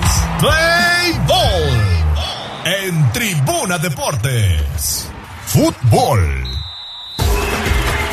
Mi estimado Ernesto Romero, ¿cómo estás? Muy buenos días. ¿Qué tal, Gallo? Muy buenos días. Buenos días a todo el auditorio. Mi estimado Chelis, qué gusto saludarte. Felicidades. Gracias, Chelis. Un día como hoy dejamos el, el bello deporte del golf y venimos con ustedes que, que valen más que un partido. No, caray, se te reconoce, mi estimado Chelis. Oye, pues, Felicidades, felicidades. comenzamos, comenzamos entonces con los deportes. ¿Qué tenemos por ahí, Neto? Pues comenzamos con la previa porque hoy el Puebla, hoy el Puebla regresa a la actividad 7 de la noche visitando al conjunto de Toluca, último llamado para el conjunto blanqueazul, matemáticamente tiene posibilidades de meterse todavía al play-in, pero necesita urgentemente ganar, ganar esta noche para mantener todavía esa probabilidad de meterse entre los 10 primeros lugares de la tabla general en una aduana que desde ayer platicábamos es luce sumamente complicada enfrentar a un Toluca que viene de ganar este fin de semana, que estrenó técnico en la persona del tanque Carlos Hugo María Morales y que se vio bastante bien con ese triunfo ante el conjunto de San Luis, además de que los antecedentes pues no son nada positivos para el conjunto blanqueazul, solamente una victoria en campaña regular en torneos cortos, la otra se dio en unos cuartos de final en el ya lejano 1996. Oye, ¿ya va a jugar Memo Martínez? Ya. ya- ah, ya bueno, entonces, el, el Puebla ya tiene quien meta goles. Déjate que quien tenga, quien, quien meta goles, el, el- el equipo lo puede hacer más largo, el equipo va a tener un receptor, el equipo va a tener una, un foco Un allá- referente un de referente ataque, allá ¿no? adelante. Y yo creo que el Puebla, más allá de los tres puntos, más allá de aspirar al, play-in, el Puebla necesita tener esta honorabilidad que ha, tenido durante todo el torneo. A mí nunca me ha importado el ganar o perder, sino que sean representantes de la juventud, del deporte, de su profesión, y eso el Puebla hoy tiene esa oportunidad de seguir, no de, no de agarrarlo, de seguir. Luego el rival, el rival aspira al cuarto lugar, aspira a dejar a Pumas y a Chivas eh, atrás, eh, está en, en- en- en un, en un momento deportivo muy bueno, tiene técnico bueno, un técnico nuevo, este yo, yo le, le, le diría a la afición que pidieran o que, o que aplaudieran si el Puebla sigue en este papel que ha demostrado durante toda la, temp- la temporada de un equipo mal armado, pero un equipo de gente honorable.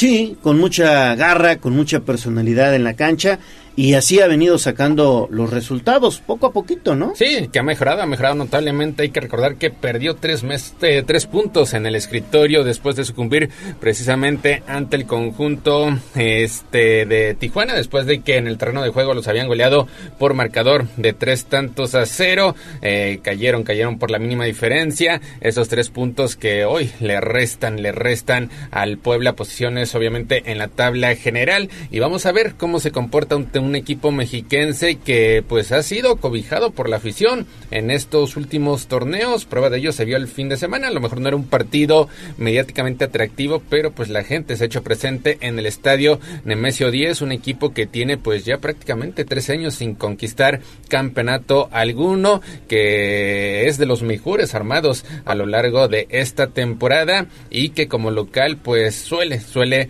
eh, fortalecerse. Se pronostica una temperatura bastante, bastante fría a la hora del compromiso, por abajo de los 10 grados centígrados. Veremos qué tanto influye eso en el desarrollo del compromiso. Oye Mario, ¿cómo ves este Puebla Toluca?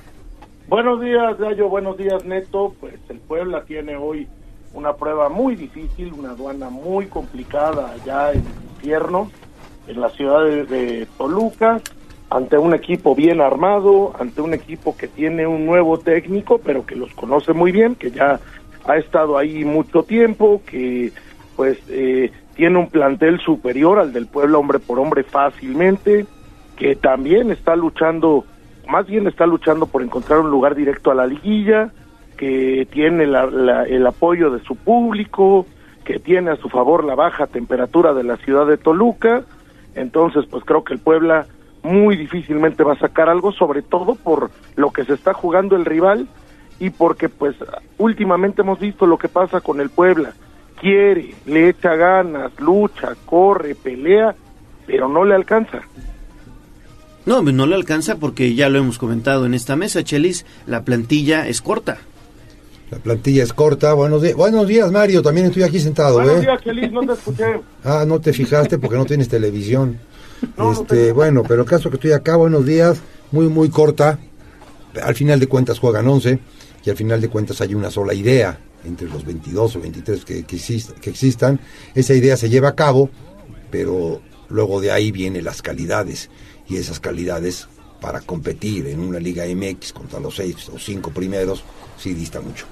Mucho. Dista mucho, este, y lo peor de todo es que se ha tenido, pero de la misma manera en que se ha tenido, se ha mon- monetizado, ujú, ujú. se ha monetizado, y, y ese es el, el objetivo, monetizar las, las, las individualidades que van saliendo de este equipo Puebla en los últimos 10 años, 8 años, ese es el, ese es el objetivo, y que los 6 millones de habitantes del estado este se chupen o se sigan, se sigan chupando el dedo. Ya ni dedo tenemos, hijo, ya para chuparnos. Ya ni dedo. y que, y que sigamos comprando la camiseta y, y comprando los boletos, ¿no? Porque pues al final del día creen que por eh, ser el único equipo profesional o por falta de otras opciones, pues la gente seguirá yendo, pero la verdad es que esta temporada pues la gente ha demostrado su descontento también en, en la grada. En la grada, en la grada es de donde hay que demostrarlo. no, no, no, no dejando de ir. Hay que ir a la grada y mentar madres. Eso es lo que hay que hacer. Esa, esa es la verdadera afición. La que aplaude en los momentos buenos y agradece y que la, en los momentos malos va y se enoja y se manifiesta en la tribuna. Pero ahí están. Pero de- deben de estar. Claro. O Una afición que que- dejaron de estar, ese es el tema. Sí, una no afición quieren que, solamente ha respondido en los partidos mediáticos ante Chivas, pero hay que reconocer que la mayoría de los seguidores fueron rojiblancos, ante Pumas también, con un apoyo importante hacia el conjunto auriazul, pero en el resto de los compromisos, pues la entrada apenas, apenas rebasa los 10 mil espectadores en un recinto que le caben 50 mil personas, en una capital que tiene más de 2 millones de habitantes, simplemente se ha alejado de este equipo porque pues estaba acostumbrando a tener un club que estaba, estaba peleando los primeros puestos al menos en los últimos tres años, situación que pues ya no ocurrió en esta temporada. Ahorita la misión de ganar es precisamente abandonar los últimos lugares de la tabla general, porque ya ganó el conjunto de Nicaxa, también ya ganó Cruz Azul, entonces si Puebla no suma puntos más allá de no aspirar a jugar un play-in, tiene, tiene que eludir ese último lugar de la tabla general o por lo menos los tres últimos puestos que pondrían en riesgo eh, su posición en la tabla de cociente para la siguiente temporada, tratando de evitar el hecho de pagar esa multa. Yo te la cambio, ya lo decía Chelis, y el Toluca que aspira a estar ya en puestos de liguilla. Entonces ya es otro nivel, ya es otro torneo al que estás aspirando prácticamente y vas a ganar de todas, todas. Y esa multa no se paga. Y menos el propietario del pueblo. No, esa multa no la paga. Si no paga impuestos, No, va a pues no hay dónde pagarla. Pero imposible. ¿De de dónde van a sacar para pagar una multa? No hay manera. Yo creo que el Puebla tiene que cerrar decorosamente el torneo, esperar la llegada del nuevo técnico ahorita en el descanso y pues preparar de alguna manera. El, el mercado de invierno es muy difícil. ¿Pero por pues qué nuevo técnico? Que, buscar. Es lo que ¿eh? darían oportunidad a Pe- pe- Carvajal. Pero, ¿por qué nuevo técnico? Pues se supone que ya tienen contratado al que vino de la sub, ¿no?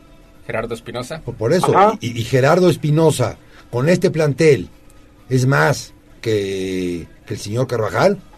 No, por supuesto que no, pero pues de que va a llegar, va a llegar, a eso me refiero yo. Ya se le, ya se le firmó, entonces pues seguramente tendrá que llegar a trabajar como quiera que sea con lo que tenga, ¿no? Pues qué, qué otra injusticia. Ahorita me imagino que, que Neto toca- tocará el tema del Atlas. Sí, sí, sí, sí. A ver, Carvajal, yo creo que ha hecho bien las cosas. Perfectamente Ha bien. hecho bien las cosas. No, yo Sí, creo no, que... no, no, na- nadie le quita mérito, lo ha hecho bien, pero pues ya tenían una persona firmada y no creo que, que le vayan a dar las gracias por un error administrativo del equipo. Y se identifica con el equipo también, Carvajal. Claro, viene, viene con los jóvenes. Claro. Se, se inaugura la Liga de Expansión con la Sub-23. Este, conoce a estos muchachos, buenos, malos o regulares. Eh, yo entiendo yo que de lo que hay en el Puebla, de lo más identificable con, el, con lo que es el fútbol, el señor Carvajal y el señor Noriega. que hoy Carvajal tendría que tener por lo menos cinco puntos más si es que eh, no se le hubieran quitado esas tres unidades en la mesa y ante Querétaro donde pues pierdes prácticamente dejas dos puntos en el camino con esa anotación de último minuto un equipo poblano que no supo liquidar al equipo de Querétaro o Carvajal ahí no tiene la culpa por ejemplo de las fallas que tuvo eh, Kevin Velasco los ofensivos del conjunto franjiazul y pues ya en ese despiste de último minuto Querétaro pues te roba prácticamente la victoria, por eso es que hoy Puebla solamente tiene 13 unidades, de lo contrario pues estaría con 18 puntos peleando, peleando eh, los últimos puestos para acceder al play-in. Pues habrá, habrá que esperar 7 de la noche, eh, programado este compromiso desde el estadio Nemesio 10, los pronósticos lucen en contra del conjunto blanqueazul. Sí, pierde el Puebla. Sí, no sería, sería muy normal. No hay muchas veces que se, se pierde ganando. Oye, el Puebla puede ganar honorabilidad, mayor, mayor honorabilidad. Y los puntos, ya vendrán los puntos cuando exista otra persona de pantalón largo que dirija los destinos del pueblo. Mario pierde el Puebla, ¿verdad? No, no hay manera. De- definitivamente no hay manera. Toluca va a salir a jugarlo con todo, necesita sus tres puntos para buscar en la llegada directa a la liguilla y pues el Puebla simplemente no tiene con qué responder a eso. Muy bien. Pues pendiente de nuestra cuenta de, de Twitter, arroba Tribuna Deportes, para seguir el minuto a minuto de este compromiso. 7 de la mañana con 45 minutos. Hasta aquí la información del Club Puebla.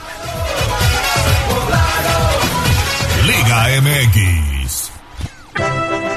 Vámonos antes de pasar al tema del Atlas que cambia de técnico con el resto de partidos que habrá este martes. Cuatro compromisos, tres más, además del Toluca ante Puebla. Y es que a la misma hora en el estadio La Corregidora, el Querétaro estará recibiendo a unas heridas chivas que vienen de caer por marcador de 4-0 ante el conjunto de Tigres. Yo a, lo que juega el Querétaro, que, que ha demostrado también tener una, un, un amor propio muy grande y un plantel del caramba y un abandono total del parte del dueño, y a lo que está jugando Chivas sí le doy, sí le doy mucho a ese, a ese empuje y a esa, a esa inercia y esas ganas de querer demostrar ante todas las adversidades del mundo a Gallos. Y lo poco que hace Chivas. Bueno, ahí estaba Mario, pero ya se Mario, nos fue. échale 20. Adelante, Neto. 7 de la noche, Querétaro ante Chivas. Después, a las 21 horas, León recibiendo al conjunto de Pumas. León Ese que va a viene estar de bueno, caer an- por la mínima diferencia ante Cruz Azul. Se ha rezagado en la tabla de posiciones frente a unos Pumas que ya hilvanaron descalabros Desco- y no saben meter gol. Desconocido el equipo de, de señor Arcamón en el último partido, totalmente desconocido. Un León que chato, que no iba nada cuatro jugadas. Espero que retome, retome el paso ante un Pumas que no está Mohamed en la banca y no está Huerta. Ah, que lo expulsaron al chino, Sí, ¿va? sí, sí, no, no, no Está va a estar. expulsado. Y Monterrey ante Necaxa también a las 21 horas con 5 minutos. Tendrá que sacarse la espina Monterrey. Monterrey con este partido y un pendiente que tiene contra Santos Laguna. Tendrá que sacarse la espina para, para quedarse y estacionarse en el lugar 3 y, y- y entrar de la mejor manera a esta liguilla. Monterrey Necaxa, Mario. Monterrey Necaxa, pues Monterrey se tiene que sacar el, lo- la, la paliza que le dio el América y encontrar el camino a volver a jugar bien. Y eh, estaban hablando de Chivas, pues Chivas, hombre, qué inconstancia, que es un equipo inconstante y pues eso les va a costar caro. Oye, ¿jugará Gallardo después de toda esta embestida mediática de que lo que tratan de inhabilitar y todo este griterío que se está dando en los medios, algunos medios de comunicación? Mira, yo lo, yo lo comparo con, con que si ahorita en tu, en tu columna política te me clavo ahí a tu derecha y empiezo a hablar. Señor Baños, dedíquese al equipo y no le busque senos a las culebras.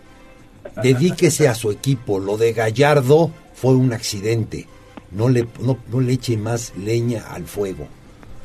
Sí, yo creo que también fue un accidente, una jugada pues obviamente futbolera como esas que hay en todo el mundo y desafortunadamente cayó mal el jugador del América y hoy se trata de sa- satanizar precisamente a este defensa, defensa de selección nacional, no es cualquier defensa, Mario.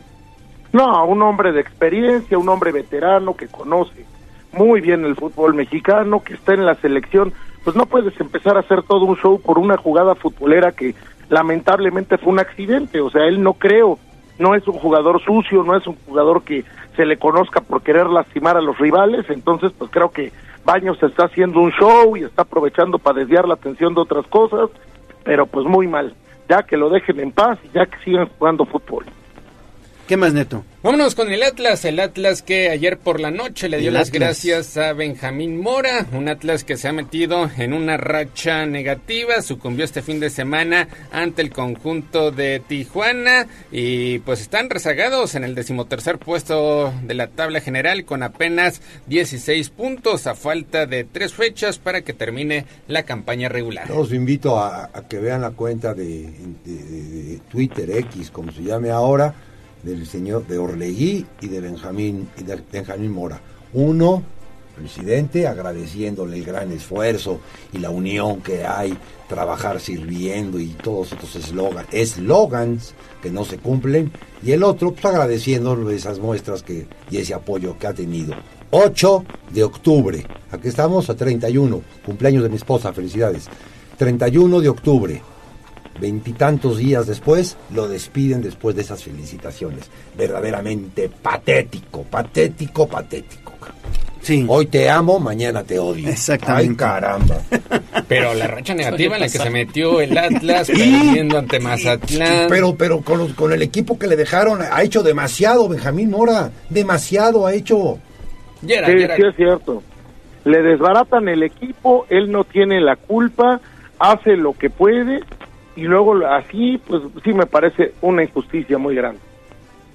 Pero lo que mencionábamos, en- el entrenador tendría que alzar la voz y exigir a la directiva el por qué le desarmaron el plantel o por lo menos con la venta de esos jugadores pues traerle algún revulsivo para pues seguir en esa línea de competencia. Un Atlas que pues ya había conseguido un bicampeonato con Diego Coca, que la misión era pues trascender, trascender en estos últimos campeonatos. Se ha rezagado, se ha rezagado ese equipo que pues estaba, estaba siendo uno de los animadores del fútbol mexicano y Benjamín Mora pues apenas presume 10 victorias, 3 empates y 11 derrotas. Benjamín Mora levanta la voz. El próximo lunes lo tenemos aquí en Radio Tribuna. Y, y el miércoles, porque el martes ya no se puede, hacemos la hora, la hora Mora. Órale. si, le- si levantas la voz en, en- este, en este fútbol mexicano, ese, ese es tu castigo.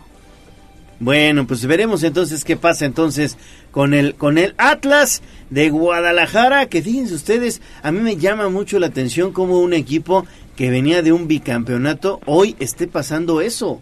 ¿Eso qué onda? ¿Es, es, es parte de lo que se vive, bien dices Chelis, en el fútbol mexicano con, con dueños como los que tiene el Atlas? No, es, Pues es que- Perdón, Mario, tú primero. Perdón, perdón, es que ah, termina, termina. No, la, la- la venta de jugadores le desarman el equipo. Le, le quitan jugadores estructurales, no complementarios. Estructurales. Similar a lo que pasó en Puebla. Ya, y cuando te quitan los estructurales, ¿de dónde caramba traes otra vez estructurales? O como a los complementarios los haces estructurales. En ese proceso estaba el señor Mora. Y le ha pasado a los últimos campeones, Cruz Azul, Atlas, Pachuca. Tigres es otra historia, Tigres es el actual monarca, pero ellos es todo lo contrario, ellos siguen armándose, siguen teniendo jugadores de calidad, pero antes de Tigres los últimos campeones, Cruz Azul, Atlas y Pachuca, están desarmados y hoy Es fuera de los puestos de clasificación. Correcto, sí se da. Y te das cuenta, por diferentes motivos, el fin es el mismo, desarmar el equipo. Sí, quitando a ellos, pues está Tigres, antes lo hizo Monterrey, pero pues ellos se siguen armando de forma considerable. ¿Ibas a comentar algo del Atlas, Mario? Sí, bueno, cuando te desmantelan el plantel y te venden a todos tus jugadores, no te dejan material para poder cumplir, pues es muy difícil que las cosas salgan, ¿no? Digo, es, eh, es, es obvio que este tipo de cosas, pues es- destrozan a un técnico, ¿no? O sea, no pueden pedirles que ganen el Gran Premio de México con un bochito, y eso es lo que le hicieron al Puebla, y lo que le hicieron al Atlas, y lo que le hicieron en algún momento eh, al Santos, y en fin, así van desmantelando planteles. Eh, Pumas también en su momento, etcétera. Bueno, luego te dan un Fórmula 1 y chocas en la primera curva. Pero esa es otra historia.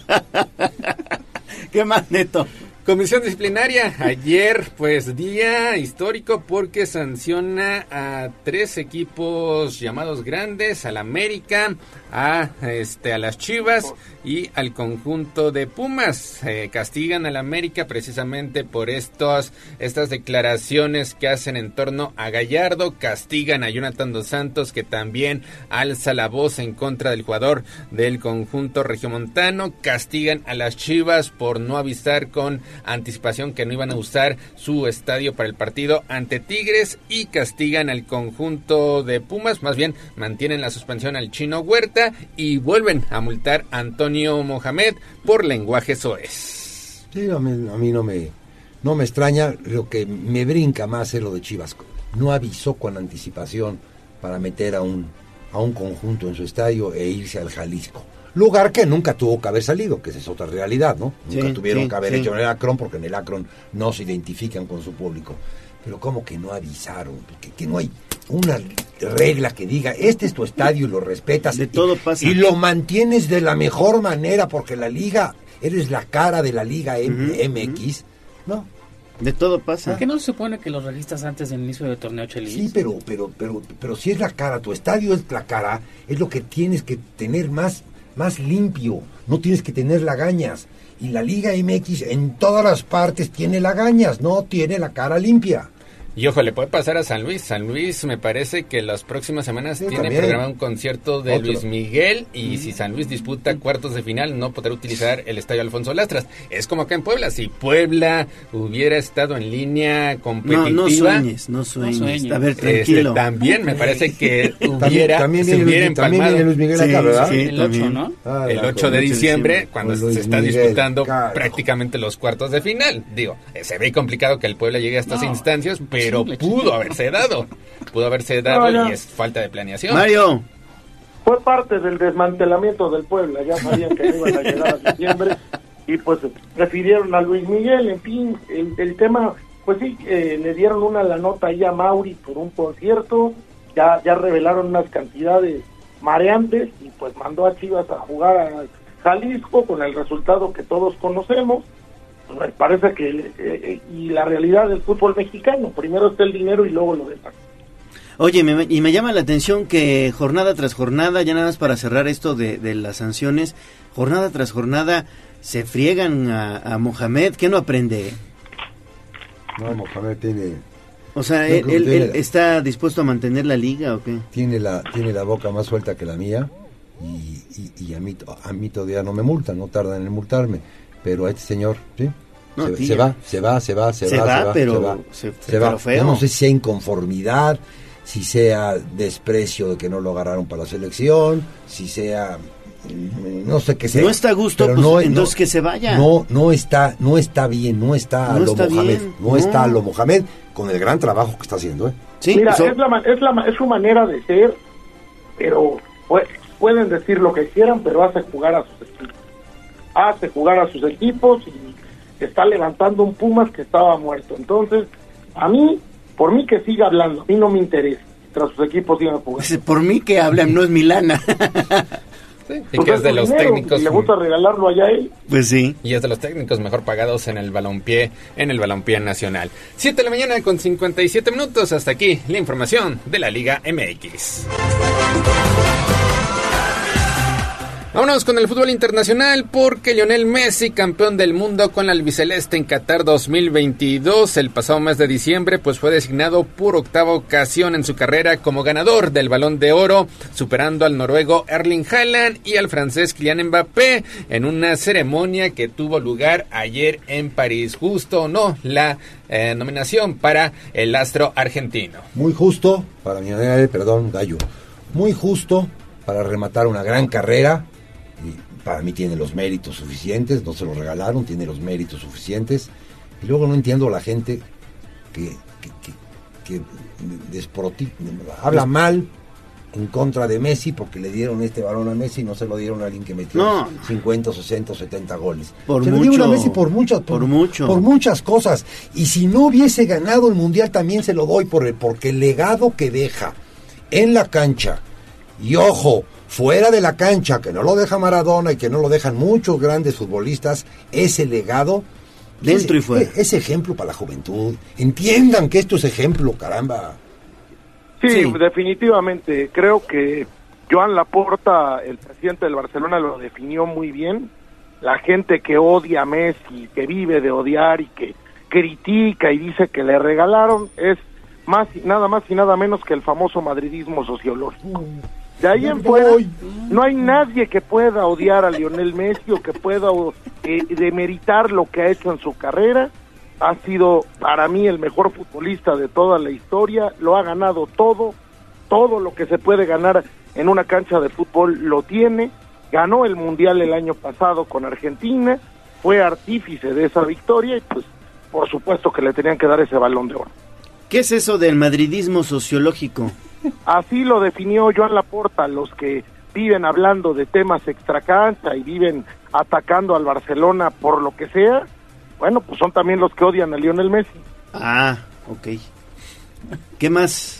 Pues en esta gala de reconocimientos, Erling Haaland fue premiado como el máximo anotador de esta el noruego, temporada.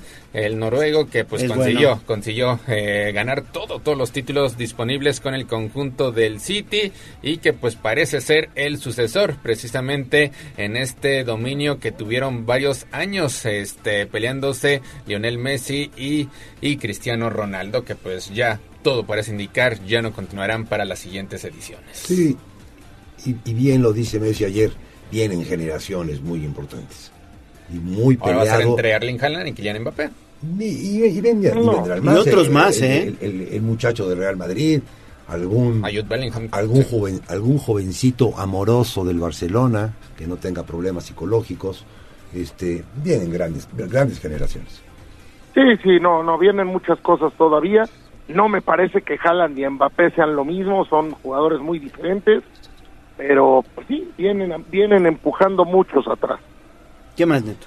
Pues 8 de la mañana en punto, solamente para repasar en otros deportes, los Rangers de Texas ayer derrotan 3-1 a los Diamondbacks de Arizona para tomar ventaja de dos juegos a uno en la Serie Mundial. Hoy Ah, se bueno. estará disputando el cuarto compromiso y en la NFL sigue la temporada brillante por los Leones de Detroit que pues ayer consiguen otra importante victoria. Parece que Rangers se enfila, ¿no, Mario? ¿Quién sabe? No, los dos equipos son muy buenos, apenas van 2 a 1. Ha sido una serie mundial un poquito deslucida porque pues realmente no son equipos populares ninguno de los dos, pero pues la calidad del béisbol es muy buena, eso sin duda. Chelis. Siempre, siempre se dijo que el que le ganara a Astros era el campeón. Sí, ¿no? exactamente. Y, y- y para mi manera de ver, en mi poco béisbol, ese es Rangers. Y Yo Rangers que que va perfecto de Rangers. visitante 9-0 en esta postemporada. Hay que recordar que todos los partidos de la final de la Liga Americana los ganó en calidad de visitante. Perdió los tres que jugó en casa, pero ganó los cuatro que disputó ante los Astros precisamente allá en Houston. Muy bien. Gracias, Mario. Gracias Neto, gracias Gallo, gracias Chelis, nos vemos. Gracias por, Gracias, Chelis. por nombrarme. Gracias a ustedes y muchas felicidades. Gracias. Radio Tribuna. Gracias, mi estimado Neto. Saludos, buenos días. Pausa y regresamos.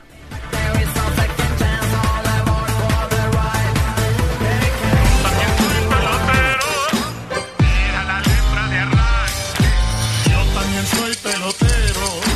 Nos ganó el tiempo.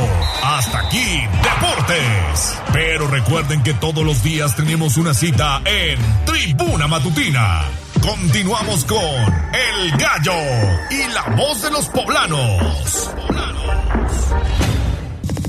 Esta es la magnífica, la patrona de la radio.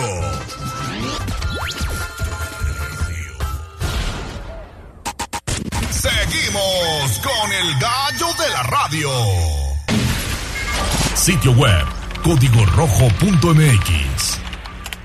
Y basta ya de tu inconsciencia de esta forma tan absurda. Desde la barrera, respeta la cinta de precaución y para bien la oreja. Comienza la nota roja en tribuna matutina. 8 de la mañana con 19 minutos. Vámonos con Daniel Jacome, que tiene información policiaca. La Fiscalía General del Estado, Daniel, rescató a dos víctimas de secuestro virtual. ¿Esto en dónde? Platícanos. Es correcto, Gallo. ¿Qué tal? Te saludo con gusto, al igual que al auditorio de Puebla, Atlixco y municipios de la Mixteca. Efectivamente, Gallo, te comento que mediante labores de investigación de campo y gabinete, la Fiscalía General del Estado de Puebla localizó ilesos a dos ciudadanos víctimas de extorsión telefónica en su modalidad de secuestro virtual en el municipio de Atlixco. Familiares de los agraviados señalaron que el pasado 12 de octubre recibieron llamadas telefónicas de una persona que aseguró tenerlos secuestrados, exigiendo 150 mil pesos para no hacerles daño y liberarlos. Ante la amenaza, los denunciantes realizaron un depósito de 22 mil pesos en una, en una sucursal bancaria. Sin embargo, al seguir incomunicados con las víctimas, acudieron a la Fiscalía del Estado para informar lo sucedido. Derivado de acciones operativas, agentes investigadores lograron localizar en óptimas condiciones físicas a las dos personas en un hotel del municipio de Atlixco y bueno, pues luego los trasladaron a la fiscalía para darles atención y asesoría. El reporte. Oye, Daniel, y también procesaron a René por el secuestro de una mujer. A ver, platícanos, por favor. Es correcto, Gallo. La Fiscalía General del Estado de Puebla logró que se dictara auto de vinculación a proceso contra René, de 26 años, investigado por el delito de secuestro en el municipio de Izúcar de Matamoros. Como se informó en rueda de prensa, el 5 de octubre de 2023, la Fiscalía inició investigación por el secuestro de una joven por quien exigieron dos millones quinientos mil pesos como pago de rescate. Familiares de la víctima entregaron ochenta mil pesos, sin embargo, no consiguieron la liberación. El 24 de octubre, los sujetos activos les exigieron 30 mil pesos que debían entregar en carretera Libramiento Santiago-Miahuacán eh, y Zúcar de Matamoros, por lo que las personas denunciantes solicitaron el apoyo de la Fiscalía de Puebla. En un operativo de pago controlado, agentes investigadores detuvieron en flagrancia delictiva a René cuando llegó al lugar para tomar el dinero producto del pago del rescate. El 26 de octubre, durante la audiencia inicial, se calificó de legal la detención y retención del imputado. La Fiscalía de Puebla formuló imputación y obtuvo su vinculación a proceso con la medida cautelar de prisión preventiva oficiosa. El reporte Gallo. Gracias, Daniel Jacome. Regresamos contigo más adelante. Vamos con una interesante entrevista. Sitio web, tribunanoticias.mx.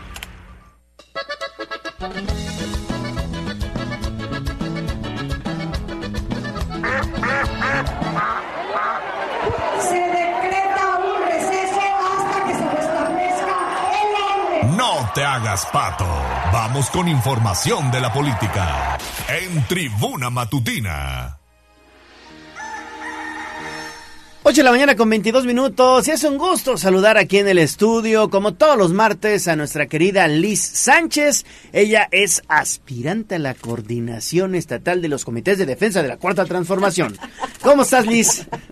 Muy bien, muchísimas gracias. Yo muy contenta de estar esta mañana que están de manteles largos con cumpliendo 54 años al aire, en estar en contacto con la gente.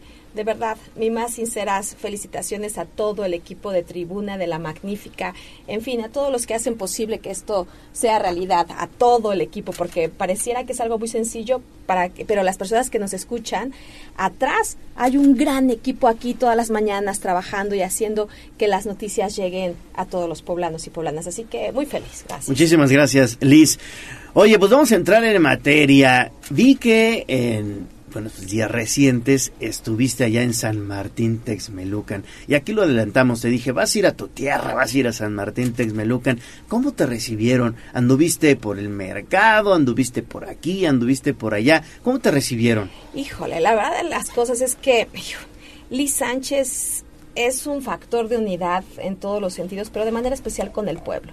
Y lo ratifiqué y lo viví en, con mi gente en San Martín Texmelucan.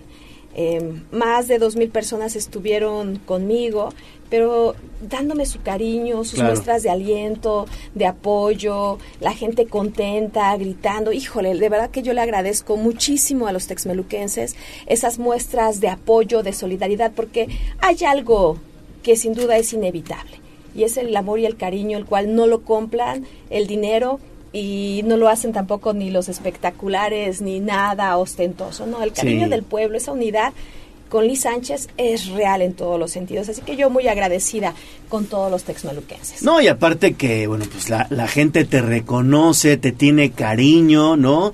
Eh, veo que hubo muchos abrazos, muchos besos. La gente te quiere Muchas mucho, ¿no? Sí, muchas bendiciones. Sí, de verdad que yo tengo que agradecerle a Dios que me permita tener esta gran unidad con el pueblo, con los texmeluquenses, pero con el pueblo. De verdad, a todos los lugares donde yo voy, la gente me da mucho cariño, la gente es muy buena. Y por eso es que yo estoy agradecida en todos los sentidos y por eso es que digo, Liz Sánchez realmente es un factor de unidad Claro. con el pueblo, con la cuarta transformación y además con lo que represento, el Partido del Trabajo en esta coalición, que es un factor de unidad, de lucha en todos los sentidos. Así que pues bueno, yo agradecida como tal, estamos en procesos importantes, momentos de definición y como ustedes saben, Liz Sánchez es parte del Partido del Trabajo eh, en unidad con Morena y el Verde y creo que seguiré manejándome y conduciéndome en todos los sentidos en esta gran unidad. Oye, y ahorita ya estás, digamos que velando armas, ¿no? Esperando los resultados. Iban a dar a conocer ayer y que le dice, no, a ver, espérense, todavía no, hasta el 10 de noviembre. ¿Cómo estás? ¿Estás nerviosa? ¿Estás ansiosa? ¿Ya quieres No. conocer quién es? Tranquila. Estoy muy tranquila porque, miren, algo importante. Si sucede que emplazan los tiempos es porque realmente la coalición está revisando el tema del género.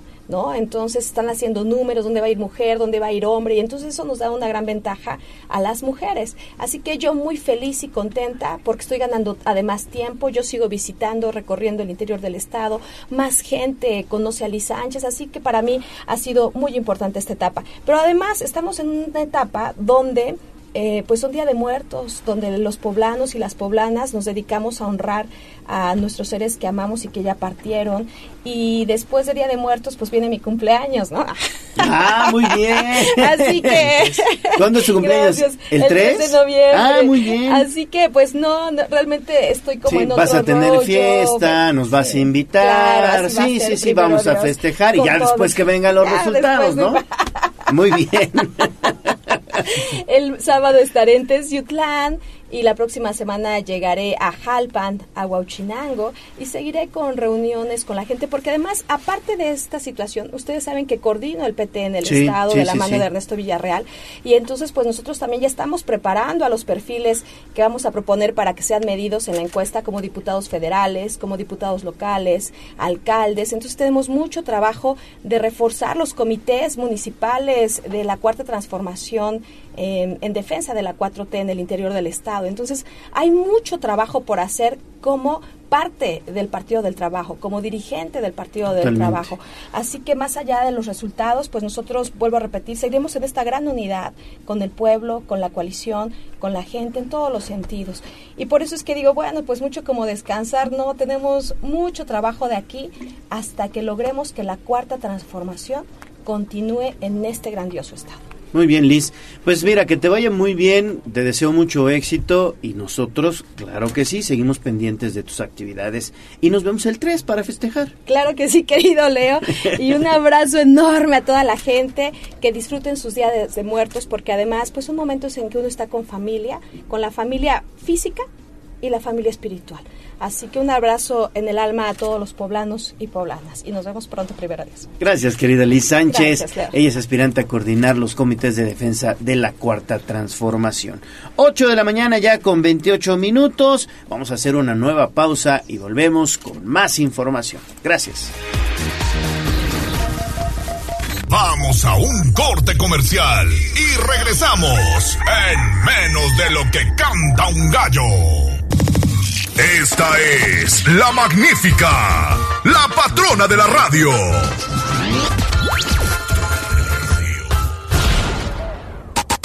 Seguimos con el gallo de la radio. Twitter, arroba tribuna vigila.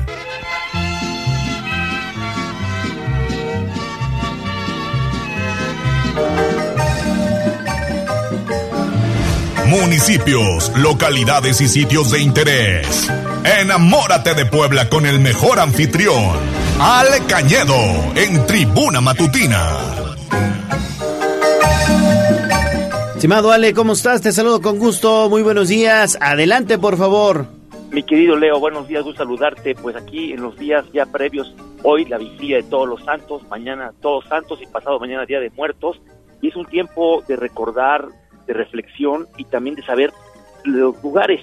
Y hoy vamos a hablar del Panteón Municipal, querido Leo, ubicado, como tú, casi todo mundo sabe, en Puebla, en la 11 Sur y la 35 Poniente. Y hay que retomar la historia. A partir del siglo XVIII, las ideas que había en ese tiempo se centraron en hacer políticas públicas y una de las preocupaciones principales fue prohibir los entierros de los difuntos en los templos. Y por eso se abrieron panteones para tener, por ejemplo, el de Chanenetla en 1897, San Javier en 1833, pero la práctica continuaba de seguir enterrando a las personas en los templos y en 1827 se emitió la ley de cementerios para el Estado de Puebla que mandaba que los ayuntamientos erigieran panteones fuera de los poblados. A lo mejor ahorita algunos de los escuchas van a decir, pero el panteón municipal está pegado al centro, como que, está muy cerquita, sí, pero hace más de 100 años que fue ya la periferia de la ciudad de Puebla. Y fue en 1878, el 29 de noviembre, cuando el gobernador del estado de Puebla, el general Juan Cristóstomo Bonilla, emitió un decreto para que a partir del primero de enero de 1879 los cementerios quedaron bajo inspección y vigilancia del ayuntamiento, como ahora lo es. Ahora sigue siendo el ayuntamiento que dirige el presidente Eduardo Rivera y que la dirección o la Secretaría de Servicios Públicos que lleva Xochitl Zárate es la que se encarga de llevar a cabo todo esto. El ayuntamiento resolvió edificar un panteón que respondiera fundamentalmente a las normas de salubridad, higiene y urbanismo imperantes en la época. Se buscó un terreno apropiado y este fue en el antiguo rancho de Agua Azul, propiedad del entonces empresario Pedro Borges de Zúñiga, donde donó el, predio por la condición que se reservara un espacio propio para sepulcro de su familia y del mismo.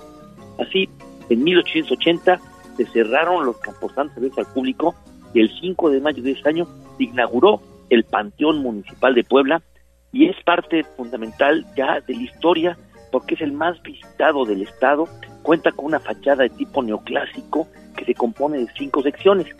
La primera es la más antigua, en ella se pueden admirar muchos monumentos históricos. La semana pasada el gobierno de Eduardo Rivera presentó recorridos lumínicos especiales con un éxito impresionante. Leo más de 10.000 personas que estuvieron ahí desde miércoles a, sábado recorriendo durante la noche parte con, del, Panteón Municipal. El Panteón respondió a muchas necesidades y siempre se dotó con administrador, sepultureros, vigilantes. Y bueno, ahora hay parte de que eh, muchos de los monumentos importantes, el de los hermanos Cerdán, que ya no están en sus restos porque ahora se encuentran ubicados en otro punto, están en, el, en la casa de, la, de los hermanos Cerdán, hoy Museo de la Revolución Mexicana. Y por eso tenemos parte de visitar ahora, hoy, mañana y pasado, muchos poblanos llegarán allá, es parte de nuestra historia, Leo, y bueno, sigamos disfrutando los días que son ya una temporada fundamental para el turismo en nuestra ciudad. Es ya impresionante todo lo que se tiene y lo que se puede hacer en estos tiempos en el turismo con Día de Muertos. Ya es una clasificación casi como Semana Santa o diciembre. Y ahora con las calles recién renovadas que el presidente ayer inauguró el 6 de septiembre, una calle peatonal increíble que nos va a permitir disfrutar cada vez más nuestro centro histórico. Hoy los invitamos al desfile de calaveras en la tarde, que va a partir de la Avenida Juárez y va a terminar ya en la Juan de Palafox, y también el videomapping a las 8, 8 y media y 9 de la noche en el centro de la ciudad. Muy bien, mi estimado Ale Cañedo, pues agradezco mucho tu colaboración. Ale Cañedo, el mejor anfitrión de Puebla. Gracias, Ale. 835 está con nosotros el gobernador de Puebla, Sergio Salomón Céspedes Peregrina. Estimado gobernador, qué gusto saludarte y siempre, bueno, pues obviamente que nos acompañas aquí en el estudio. Bienvenido. Con mucho gusto, mi querido Leo. La verdad es que es un gusto estar aquí contigo y por supuesto en todo este gran complejo de de noticias que tiene años atendidos a todos poblanos. Sí, sobre todo hoy, eh, de verdad es que agradecemos mucho tu presencia porque para nosotros, como bien lo sabes, pues es una fecha especial. 54 años ya de servir a los poblanos con eh, diferentes espacios informativos y sobre todo de atención ciudadana, que también es lo más importante. Sí, o sea, se dice fácil, sin embargo, Creo que aquí todos ustedes tienen muy clara la memoria de cómo se inició, cómo se va dando, cómo va evolucionando y cómo llegan a 54 años. Una gran meta, una gran fecha y un gran aniversario. Y si pudiéramos darle cuenta atrás de todo lo que ha pasado por sus micrófonos, de todos los que hemos pasado, de todas las noticias buenas, malas, momentos críticos, el apoyo que han brindado en momentos muy especiales. Híjole, incalculable el tesoro de lo que ha pasado en este, en este gran complejo de comunicación. Claro. Y aprovechar tu presencia, gobernador, porque ya lo decíamos fuera de micrófonos, eh, la verdad es que están haciendo un trabajo, pues sobre todo muy loable, para apoyar a nuestros hermanos de Guerrero que están en desgracia. E inmediatamente después de que entró el huracán Otis al estado de Guerrero y se observó la devastación en Acapulco, tú dijiste, ¿sabes qué? Tenemos que estar ahí para ayudarles, ¿no? A ver, ¿qué hice? Sí, mi voluntad es, por supuesto que es muy solidaria, pero lo que hice fue leer la voluntad de los poblanos. Sabía que no había ningún inconveniente con que pusiéramos todo lo que estaba a nuestro alcance para poder apoyarlos. Entonces, quien está en Acapulco está representando al Estado de Puebla y por supuesto que nosotros lo hacemos con voluntad, con la idea, generando los esfuerzos para poder impulsarlos, pero gran reconocimiento a todos los que decidieron ir, sin cortapisas, dijeron, vamos, vamos. Los primeros que dieron el primer paso fueron los bomberos. Seguridad Pública fueron los primeros que estuvieron puestísimos para que lean. Fueron los primeros que hicieron el primer acopio de víveres y salieron los primeros vehículos con maquinaria de infraestructura, con este bomberos, con policías, con ambulancias y eso fue impresionante. Estábamos dando el banderazo cuando llegaron los empresarios de la construcción de Puebla, me dijeron aquí estamos, ¿qué más se necesita de maquinaria? Mandemos lo que sea necesario. De ese tamaño la solidaridad de Puebla, ¿no? Y de ahí caímos en un tema de organización porque el tema no era llegar como tal y ponerse todo ahí para poder estorbar, sino que tenemos que ser con tiros muy específicos. Claro. Por eso la organización y yo repruebo a quien ha querido sacar raja política de esto y desde aquí le doy todo el apoyo al presidente de la República, porque son momentos muy críticos donde tienes que tener clara la organización para poder atender. Si llegas todo el mundo, todo el mundo se colapsa, todo el mundo se, se unos chocan contra otros y no se atiende como debe de ser. Hay que tener paciencia, prudencia, pero hay que dejar un mando único que genere responsabilidades. Y quiero decirte que así se dio allá. Nosotros salimos con la primera con el primer apoyo de trabajo y con una coordinación plena con la Secretaria de Gobernación Federal, quien nos canaliza con la directora de, de Protección Civil y con la Marina. Y Protección Civil nos dice, mándenme todas las motosierras que pueda. ¿Mm?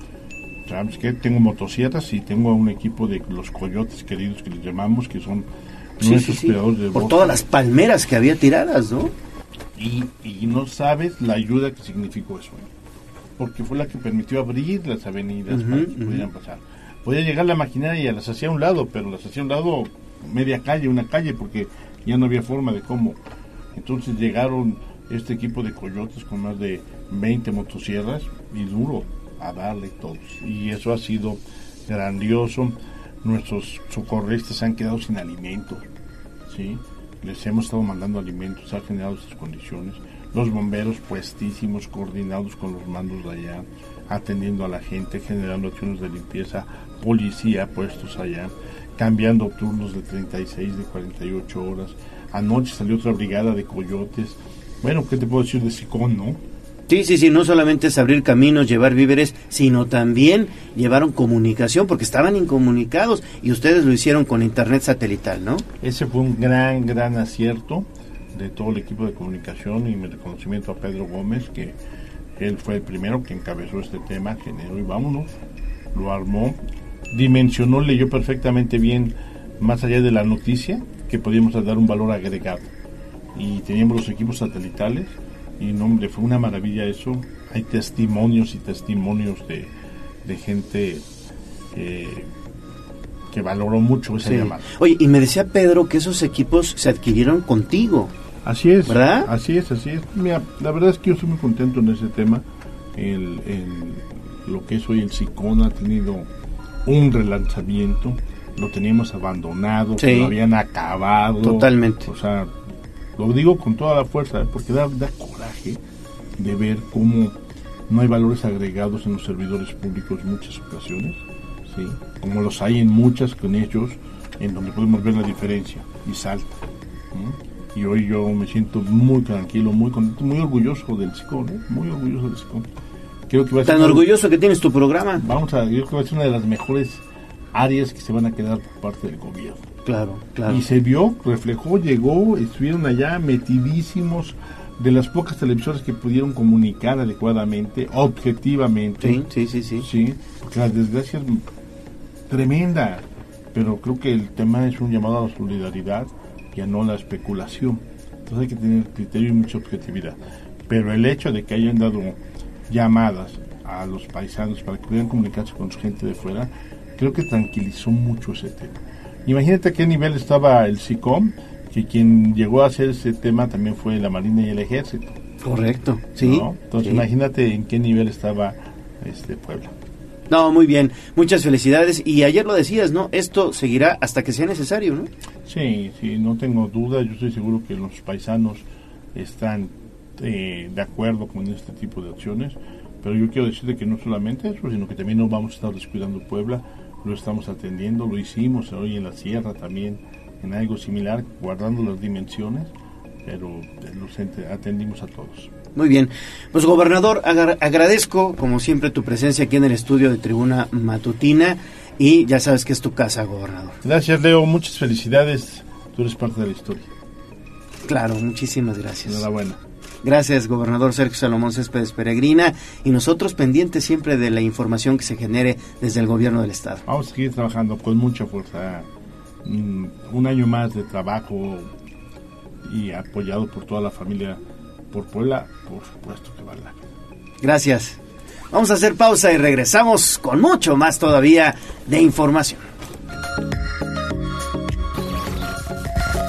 Vamos a un corte comercial y regresamos en menos de lo que canta un gallo.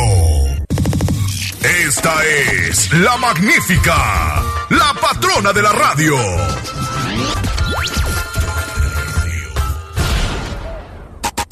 Seguimos con el gallo de la radio. Gracias, gracias amigos de Tribuna Matutina. Bueno, pues seguimos, seguimos con nuestra transmisión, ahora vía telefónica, porque en estos momentos el gobernador Sergio Salomón Céspedes Peregrina y su esposa Gaby Bonilla, bueno, pues están realizando la inauguración del foro de Tribuna Networks. Esto está sucediendo justamente en estos momentos donde están, bueno, pues presentes las autoridades del gobierno del estado y, eh, bueno, pues vamos a escuchar parte de las palabras que están en estos momentos, pues eh, pronunciando nuestra directora general de Tribuna Comunicación, Ana Montero. el consejo de, de de dire- directivos y con todos los directores, gerentes y quienes en ella formamos parte, ha sido eh, tener en mente a cada familia, a cada familia que vive y que se desarrolla y que eh, aquí pues tiene un modus Eso es lo más importante para Tribuna Comunicación y también el apoyo a las y los poblanos. Eh, es para nosotros como empresa y como medio de comunicación una doble responsabilidad el poder ser eh, comprometidos con nuestro auditorio y por supuesto con las instituciones, eh, trabajar con mucha seriedad, con responsabilidad para generar esa confianza a quienes nos escuchan, a quienes nos ven, a quienes nos siguen y cada vez también poder invertir en tecnología, poder invertir en este tipo de proyectos para que eh, Tribuna sea cada vez eh, pues mucho más cercano a la gente. Eso es lo que queremos a través de todas las plataformas, adecuarnos a los nuevos tiempos. Es, es un reto que tenemos los medios de comunicación y los medios de comunicación masivos y tradicionales como la radio, que es como empezamos. Y hoy somos un grupo multimedia y multiplataforma. Tenemos diferentes unidades de negocio en las que todas las personas que están aquí colaboran y que lo hacemos con toda la pasión. Siempre decimos que nosotros tenemos un, una gran, un gran beneficio y ese es que hacemos lo que amamos. Entonces lo hacemos con mucho corazón y con mucha responsabilidad social. Muchas gracias por estar hoy con nosotros y siempre, de verdad, desde varios éxitos que hemos tenido en este año nos han acompañado y espero que nos acompañen siempre, que esta es su casa y que sigamos haciendo lazos y sigamos trabajando por y para los poblanos, que es a quien nosotros también nos debemos. Muchas gracias. Amigos de Tribuna Matutina, esas fueron las palabras de la directora general de Grupo Tribuna en la inauguración del foro de televisión. Muy bien. Escuchamos las palabras del gobernador Sergio Salomón Céspedes Peregrina. Recibimos con mucho gusto esta invitación por varias vertientes. Primero porque Tribuna sin duda es un referente en nuestro estado. Yo no me puedo imaginar la satisfacción que debe sentir don Enrique Montero Ponce de ver su legado consolidado y que cada día sigue avanzando con la misma finalidad que él dejó. Una objetividad clara, un tema de servicio social, pero sobre todo que pudieran tener una comunicación tan importante con todas las poblanas y los poblanos. Así es que en ese aspecto muchísimas, muchísimas felicidades, que nunca se pierde el objetivo. Creo que la verdad contada de la manera adecuada puede ser un tema de área de oportunidad positiva para cualquiera que tengamos que enmendar nuestras acciones como gobierno. Si no se hace así, bueno, pues tiene otra vertiente y eso no ayuda. Por eso creo que Tribuna Comunicaciones tiene la confianza de los poblanos y las poblanas. Así es que muchas felicidades. Y en otro aspecto, bueno, pues agradecerles porque ustedes han demostrado una y muchas veces más el amor que le tienen a Puebla. Y yo le agradezco a todas las personas que le apuestan a Puebla, que invierten sus recursos en Puebla, porque generan empleo, generan bienestar en las familias y eso nos ayuda a todos como gobernabilidad. Puebla es un gran estado y quien ama a Puebla, sin duda Puebla es muy generoso con Puebla. Y yo creo que la muestra es, es somos todos ustedes. En verdad, muchas, muchas felicidades a todos los que laboran en esta gran empresa, a todos los que han apostado vida, alma y corazón en esta profesión tan especial y me da mucho gusto poder estar en un momento histórico para Puebla y para Tribuna Comunicación. Muchas gracias. Quiero las palabras del gobernador Sergio Salomón Céspedes Peregrina y en estos eh, momentos se va a hacer el corte del listón inaugural del foro de Tribuna Networks. En estos momentos se hace ya el corte del listón inaugural con la presencia también de invitados especiales, colaboradores, obviamente reporteros, los eh, integrantes del Consejo Administrativo del Grupo Tribuna Comunicación y eh, bueno pues también amigos y colaboradores que están participando con nosotros en eh, bueno pues obviamente la inauguración de este foro que es el foro repito de Tribuna Networks Tribuna Networks que se estará especializando en una barra de programas especial una barra de programas exclusiva para nuestro canal de YouTube también para las redes sociales y, que pronto podrán observar ustedes a través, repito, de nuestro canal de YouTube, Tribuna Networks, y también de nuestras redes sociales. Es la nueva era de la comunicación. Y también, pues nosotros como grupo, como grupo Tribuna, con ya 54 años precisamente llevando noticias para todos ustedes, tenemos que entrarle también a las nuevas tecnologías. Así que bueno, pues en estos momentos se está llevando a cabo precisamente ya la primera entrevista con el gobernador Sergio Salomón Céspedes Peregrina y eh, posteriormente pues estará eh, conviviendo un rato con los colaboradores, con los amigos de Tribuna Comunicación, obviamente con eh, directores de Grupo Tribuna Comunicación, con eh, integrantes del Consejo de Administración. Y de esa manera, amigos de Tribuna Matutina, pues Tribuna Comunicación sigue creciendo. Este sueño que inició hace 54 años don Enrique Montero Ponce, bueno, pues hoy precisamente eh, se hace realidad con la inauguración de este foro de Tribuna Comunicación. Dejo la vía telefónica y me enlazo de nuevamente al estudio. Los dejo un momentito.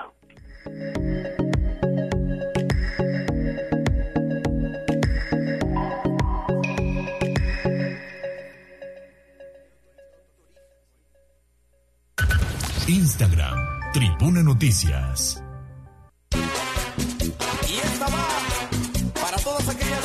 Como una chica que yo conozco. El Corral. La entrevista sin tapujos. En Tribuna Matutina. Ahora ya estoy de nueva cuenta aquí en el estudio, ya se hizo la inauguración de nuestro foro de Tribuna Networks y es un gusto saludar aquí en el estudio a la presidenta del sistema estatal DIP, la señora Gaby Bonilla, y me acompaña también Mario Montero. ¿Cómo está? Gracias, muy buenos días, muy contenta de Bienvenida. estar aquí con ustedes. Muchas gracias por la invitación y sobre todo en un día tan especial. Querido Mario, ¿cómo estás? Muy bien, Leo, muy contento, muy orgulloso de lo que estamos viviendo el día de hoy. Eh, 54 años se dice fácil, pero ha sido la labor de toda la vida de mi abuelo, de, de mi familia en general, que llevamos dedicados a esto, pues desde que nacimos, mi hermana y yo, y, y mi papá desde, pues desde que mi abuelo decidió independizarse, y bueno, pues contentos, emocionados, muchos recuerdos, pero sobre todo yo estoy muy contento de tener acá en casa al señor gobernador del estado, Sergio Salomón, a su distinguida esposa, la señora Gaby Bonilla, nuestra presidenta del sistema DIF. Bienvenida, esta es su casa. Eh, Oiga, eh, señora Gaby, la verdad es que estamos muy contentos, sobre todo porque desde que usted tomó el DIF estatal hemos hecho grandes proyectos con el sistema DIF estatal y hoy viene uno ya en puerta. Se trata de una pasarela con causa que se ha denominado Envidia y que estamos impulsando con mucho entusiasmo porque todos los eh, recursos, digamos, que se recauden con esta pasarela viene pues a beneficiar a los chicos de las diferentes casas de asistencia que tiene el DIF, ¿no es así? Sí, así es. Hace unos momentos comentaba que efectivamente esta unión y este clic que hemos hecho con ustedes y el DIF estatal pues me ha permitido sentirme en casa y venir con esa confianza para poder transmitir lo que estamos haciendo. Y hoy muy contenta con los resultados de este gran desfile Eco Fashion que tendremos el día 9 de noviembre a un lado de la catedral.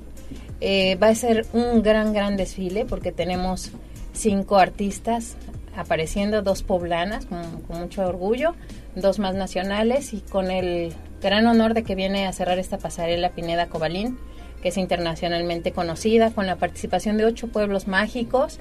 Y bueno, pues aunque la ropa es para hombres y mujeres, pues estoy segura que a los hombres les dará mucha emoción Sí, claro. ir a conocer el carro eléctrico de Mercedes-Benz, que es uno de nos- nuestros mayores patrocinadores. Y bueno, como bien lo mencionas, todo lo recaudado en este evento será destinado para la compra de una lavadora industrial. Si quiero comentar que el costo de esa lavadora es de 33 mil dólares. Entonces estamos hablando de un promedio en pesos de 600 mil pesos. Así es que pues no es fácil de conseguirla, sin embargo es una necesidad muy importante para atender a mis niños y mis niñas. Hacemos cosas como, no sé, pero lo estamos haciendo para que mis niños tengan una vida muy digna. Pero sin embargo esto nos facilita, nos facilita en tiempo, Claro. en, que, en que tengamos eh, más espacio para dedicarlo a ellos. Eh, estamos hablando de un promedio de 300 chiquitos y chiquitas que desafortunadamente, lo digo yo, están en casa, pero afortunadamente están con nosotros. Están con nosotros en donde estamos tratando de, de darles lo mejor. No escatimamos cuando de ellos se trata. Así es que estamos muy contentos de que ustedes estén siempre unidos con nosotros en esta causa. Los esperamos y me atrevo a hacer la invitación nuevamente porque ya estamos con los últimos boletos. La venta está se está haciendo directamente en el patronato del sistema estatal DIF, en las oficinas centrales, pero nos quedan de verdad ya muy poquitos, así es que estamos muy muy contentas, además de que vamos a pasar un rato, un rato increíble en el evento, pues vamos a ayudar, así es que corran por sus boletos, porque de verdad se nos están terminando. Y ya No, va a haber extras, ¿eh? Y la verdad que para nosotros apoyar este tipo de causas siempre ha sido muy, muy importante. Tribuna Comunicación, Mario, siempre una empresa socialmente responsable. Sí, bueno, el trabajo de don Enrique siempre tuvo como primera bandera la vocación social, siempre eh, tuvo su puerta abierta a cualquiera que requiriera un apoyo, que requiriera que se le eh, acercara al gobierno, que se le acercara a alguna eh, as- eh, en ONG para que lo apoyaran. Yo la felicito, señora Gaby, este evento va a ser extraordinario, un lugar emblemático además de Puebla, al costado de la catedral. Y bueno, pues entiendo lo que es la obra social, lo hice durante muchos años, lo sigo haciendo, pero también estuve en gobierno muy chavo, me tocó. Y este, pues eh, invitar a la gente, invitar a la gente que acompañe en este evento, que apoye. Es para una causa muy sensible que son los niños que están en las casas hogar.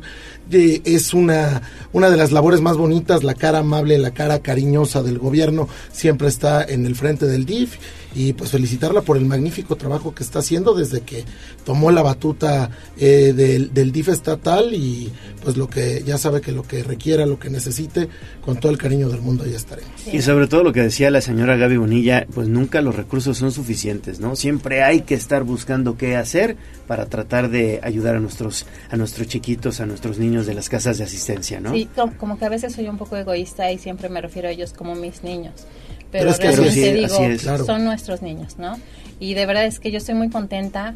Conozco el corazón de Ana, eh, de su familia, pero bueno, con ella es con quien he tenido todas estas reuniones, nos emocionamos, vemos que podemos hacer más por ellos y la verdad hemos coincidido con esta línea de, de labor social que lejos de poder dar un poquito, nos enriquece demasiado el corazón y para mí es un orgullo poder caminar junto a ella y junto a todos ustedes. De verdad, muchísimas gracias. Al contrario, muchísimas Muchísimas gracias. gracias a ustedes. Gracias, señora Gaby. Gracias, Mario. Hombre, muchísimas gracias y bueno, pues bienvenida, esta es su casa y Tribuna siempre estará cuando se requiera apoyo social, apoyo a los que menos tienen, apoyo a los que le están pasando mal, porque así nos enseñó don Enrique Montero. Esa es nuestra vocación inicial y creo que es la primera idea de esta empresa que hoy felizmente cumple 54 años. Señora Gaby, muchas gracias. Ya sabe que es su casa, ¿eh? Muchas gracias. Felicidades Gracias. nuevamente y sean muchísimos años más, estoy segura. Muy bien, gracias Mario. Gracias. Así llegamos al final de Tribuna Matutina. Agradecemos a Aura Mones en la operación técnica, Abraham Merino en la producción, Jazz Guevara en las redes sociales. Se despide de ustedes su amigo Leonardo Torija, el gallo de la radio. Adiós,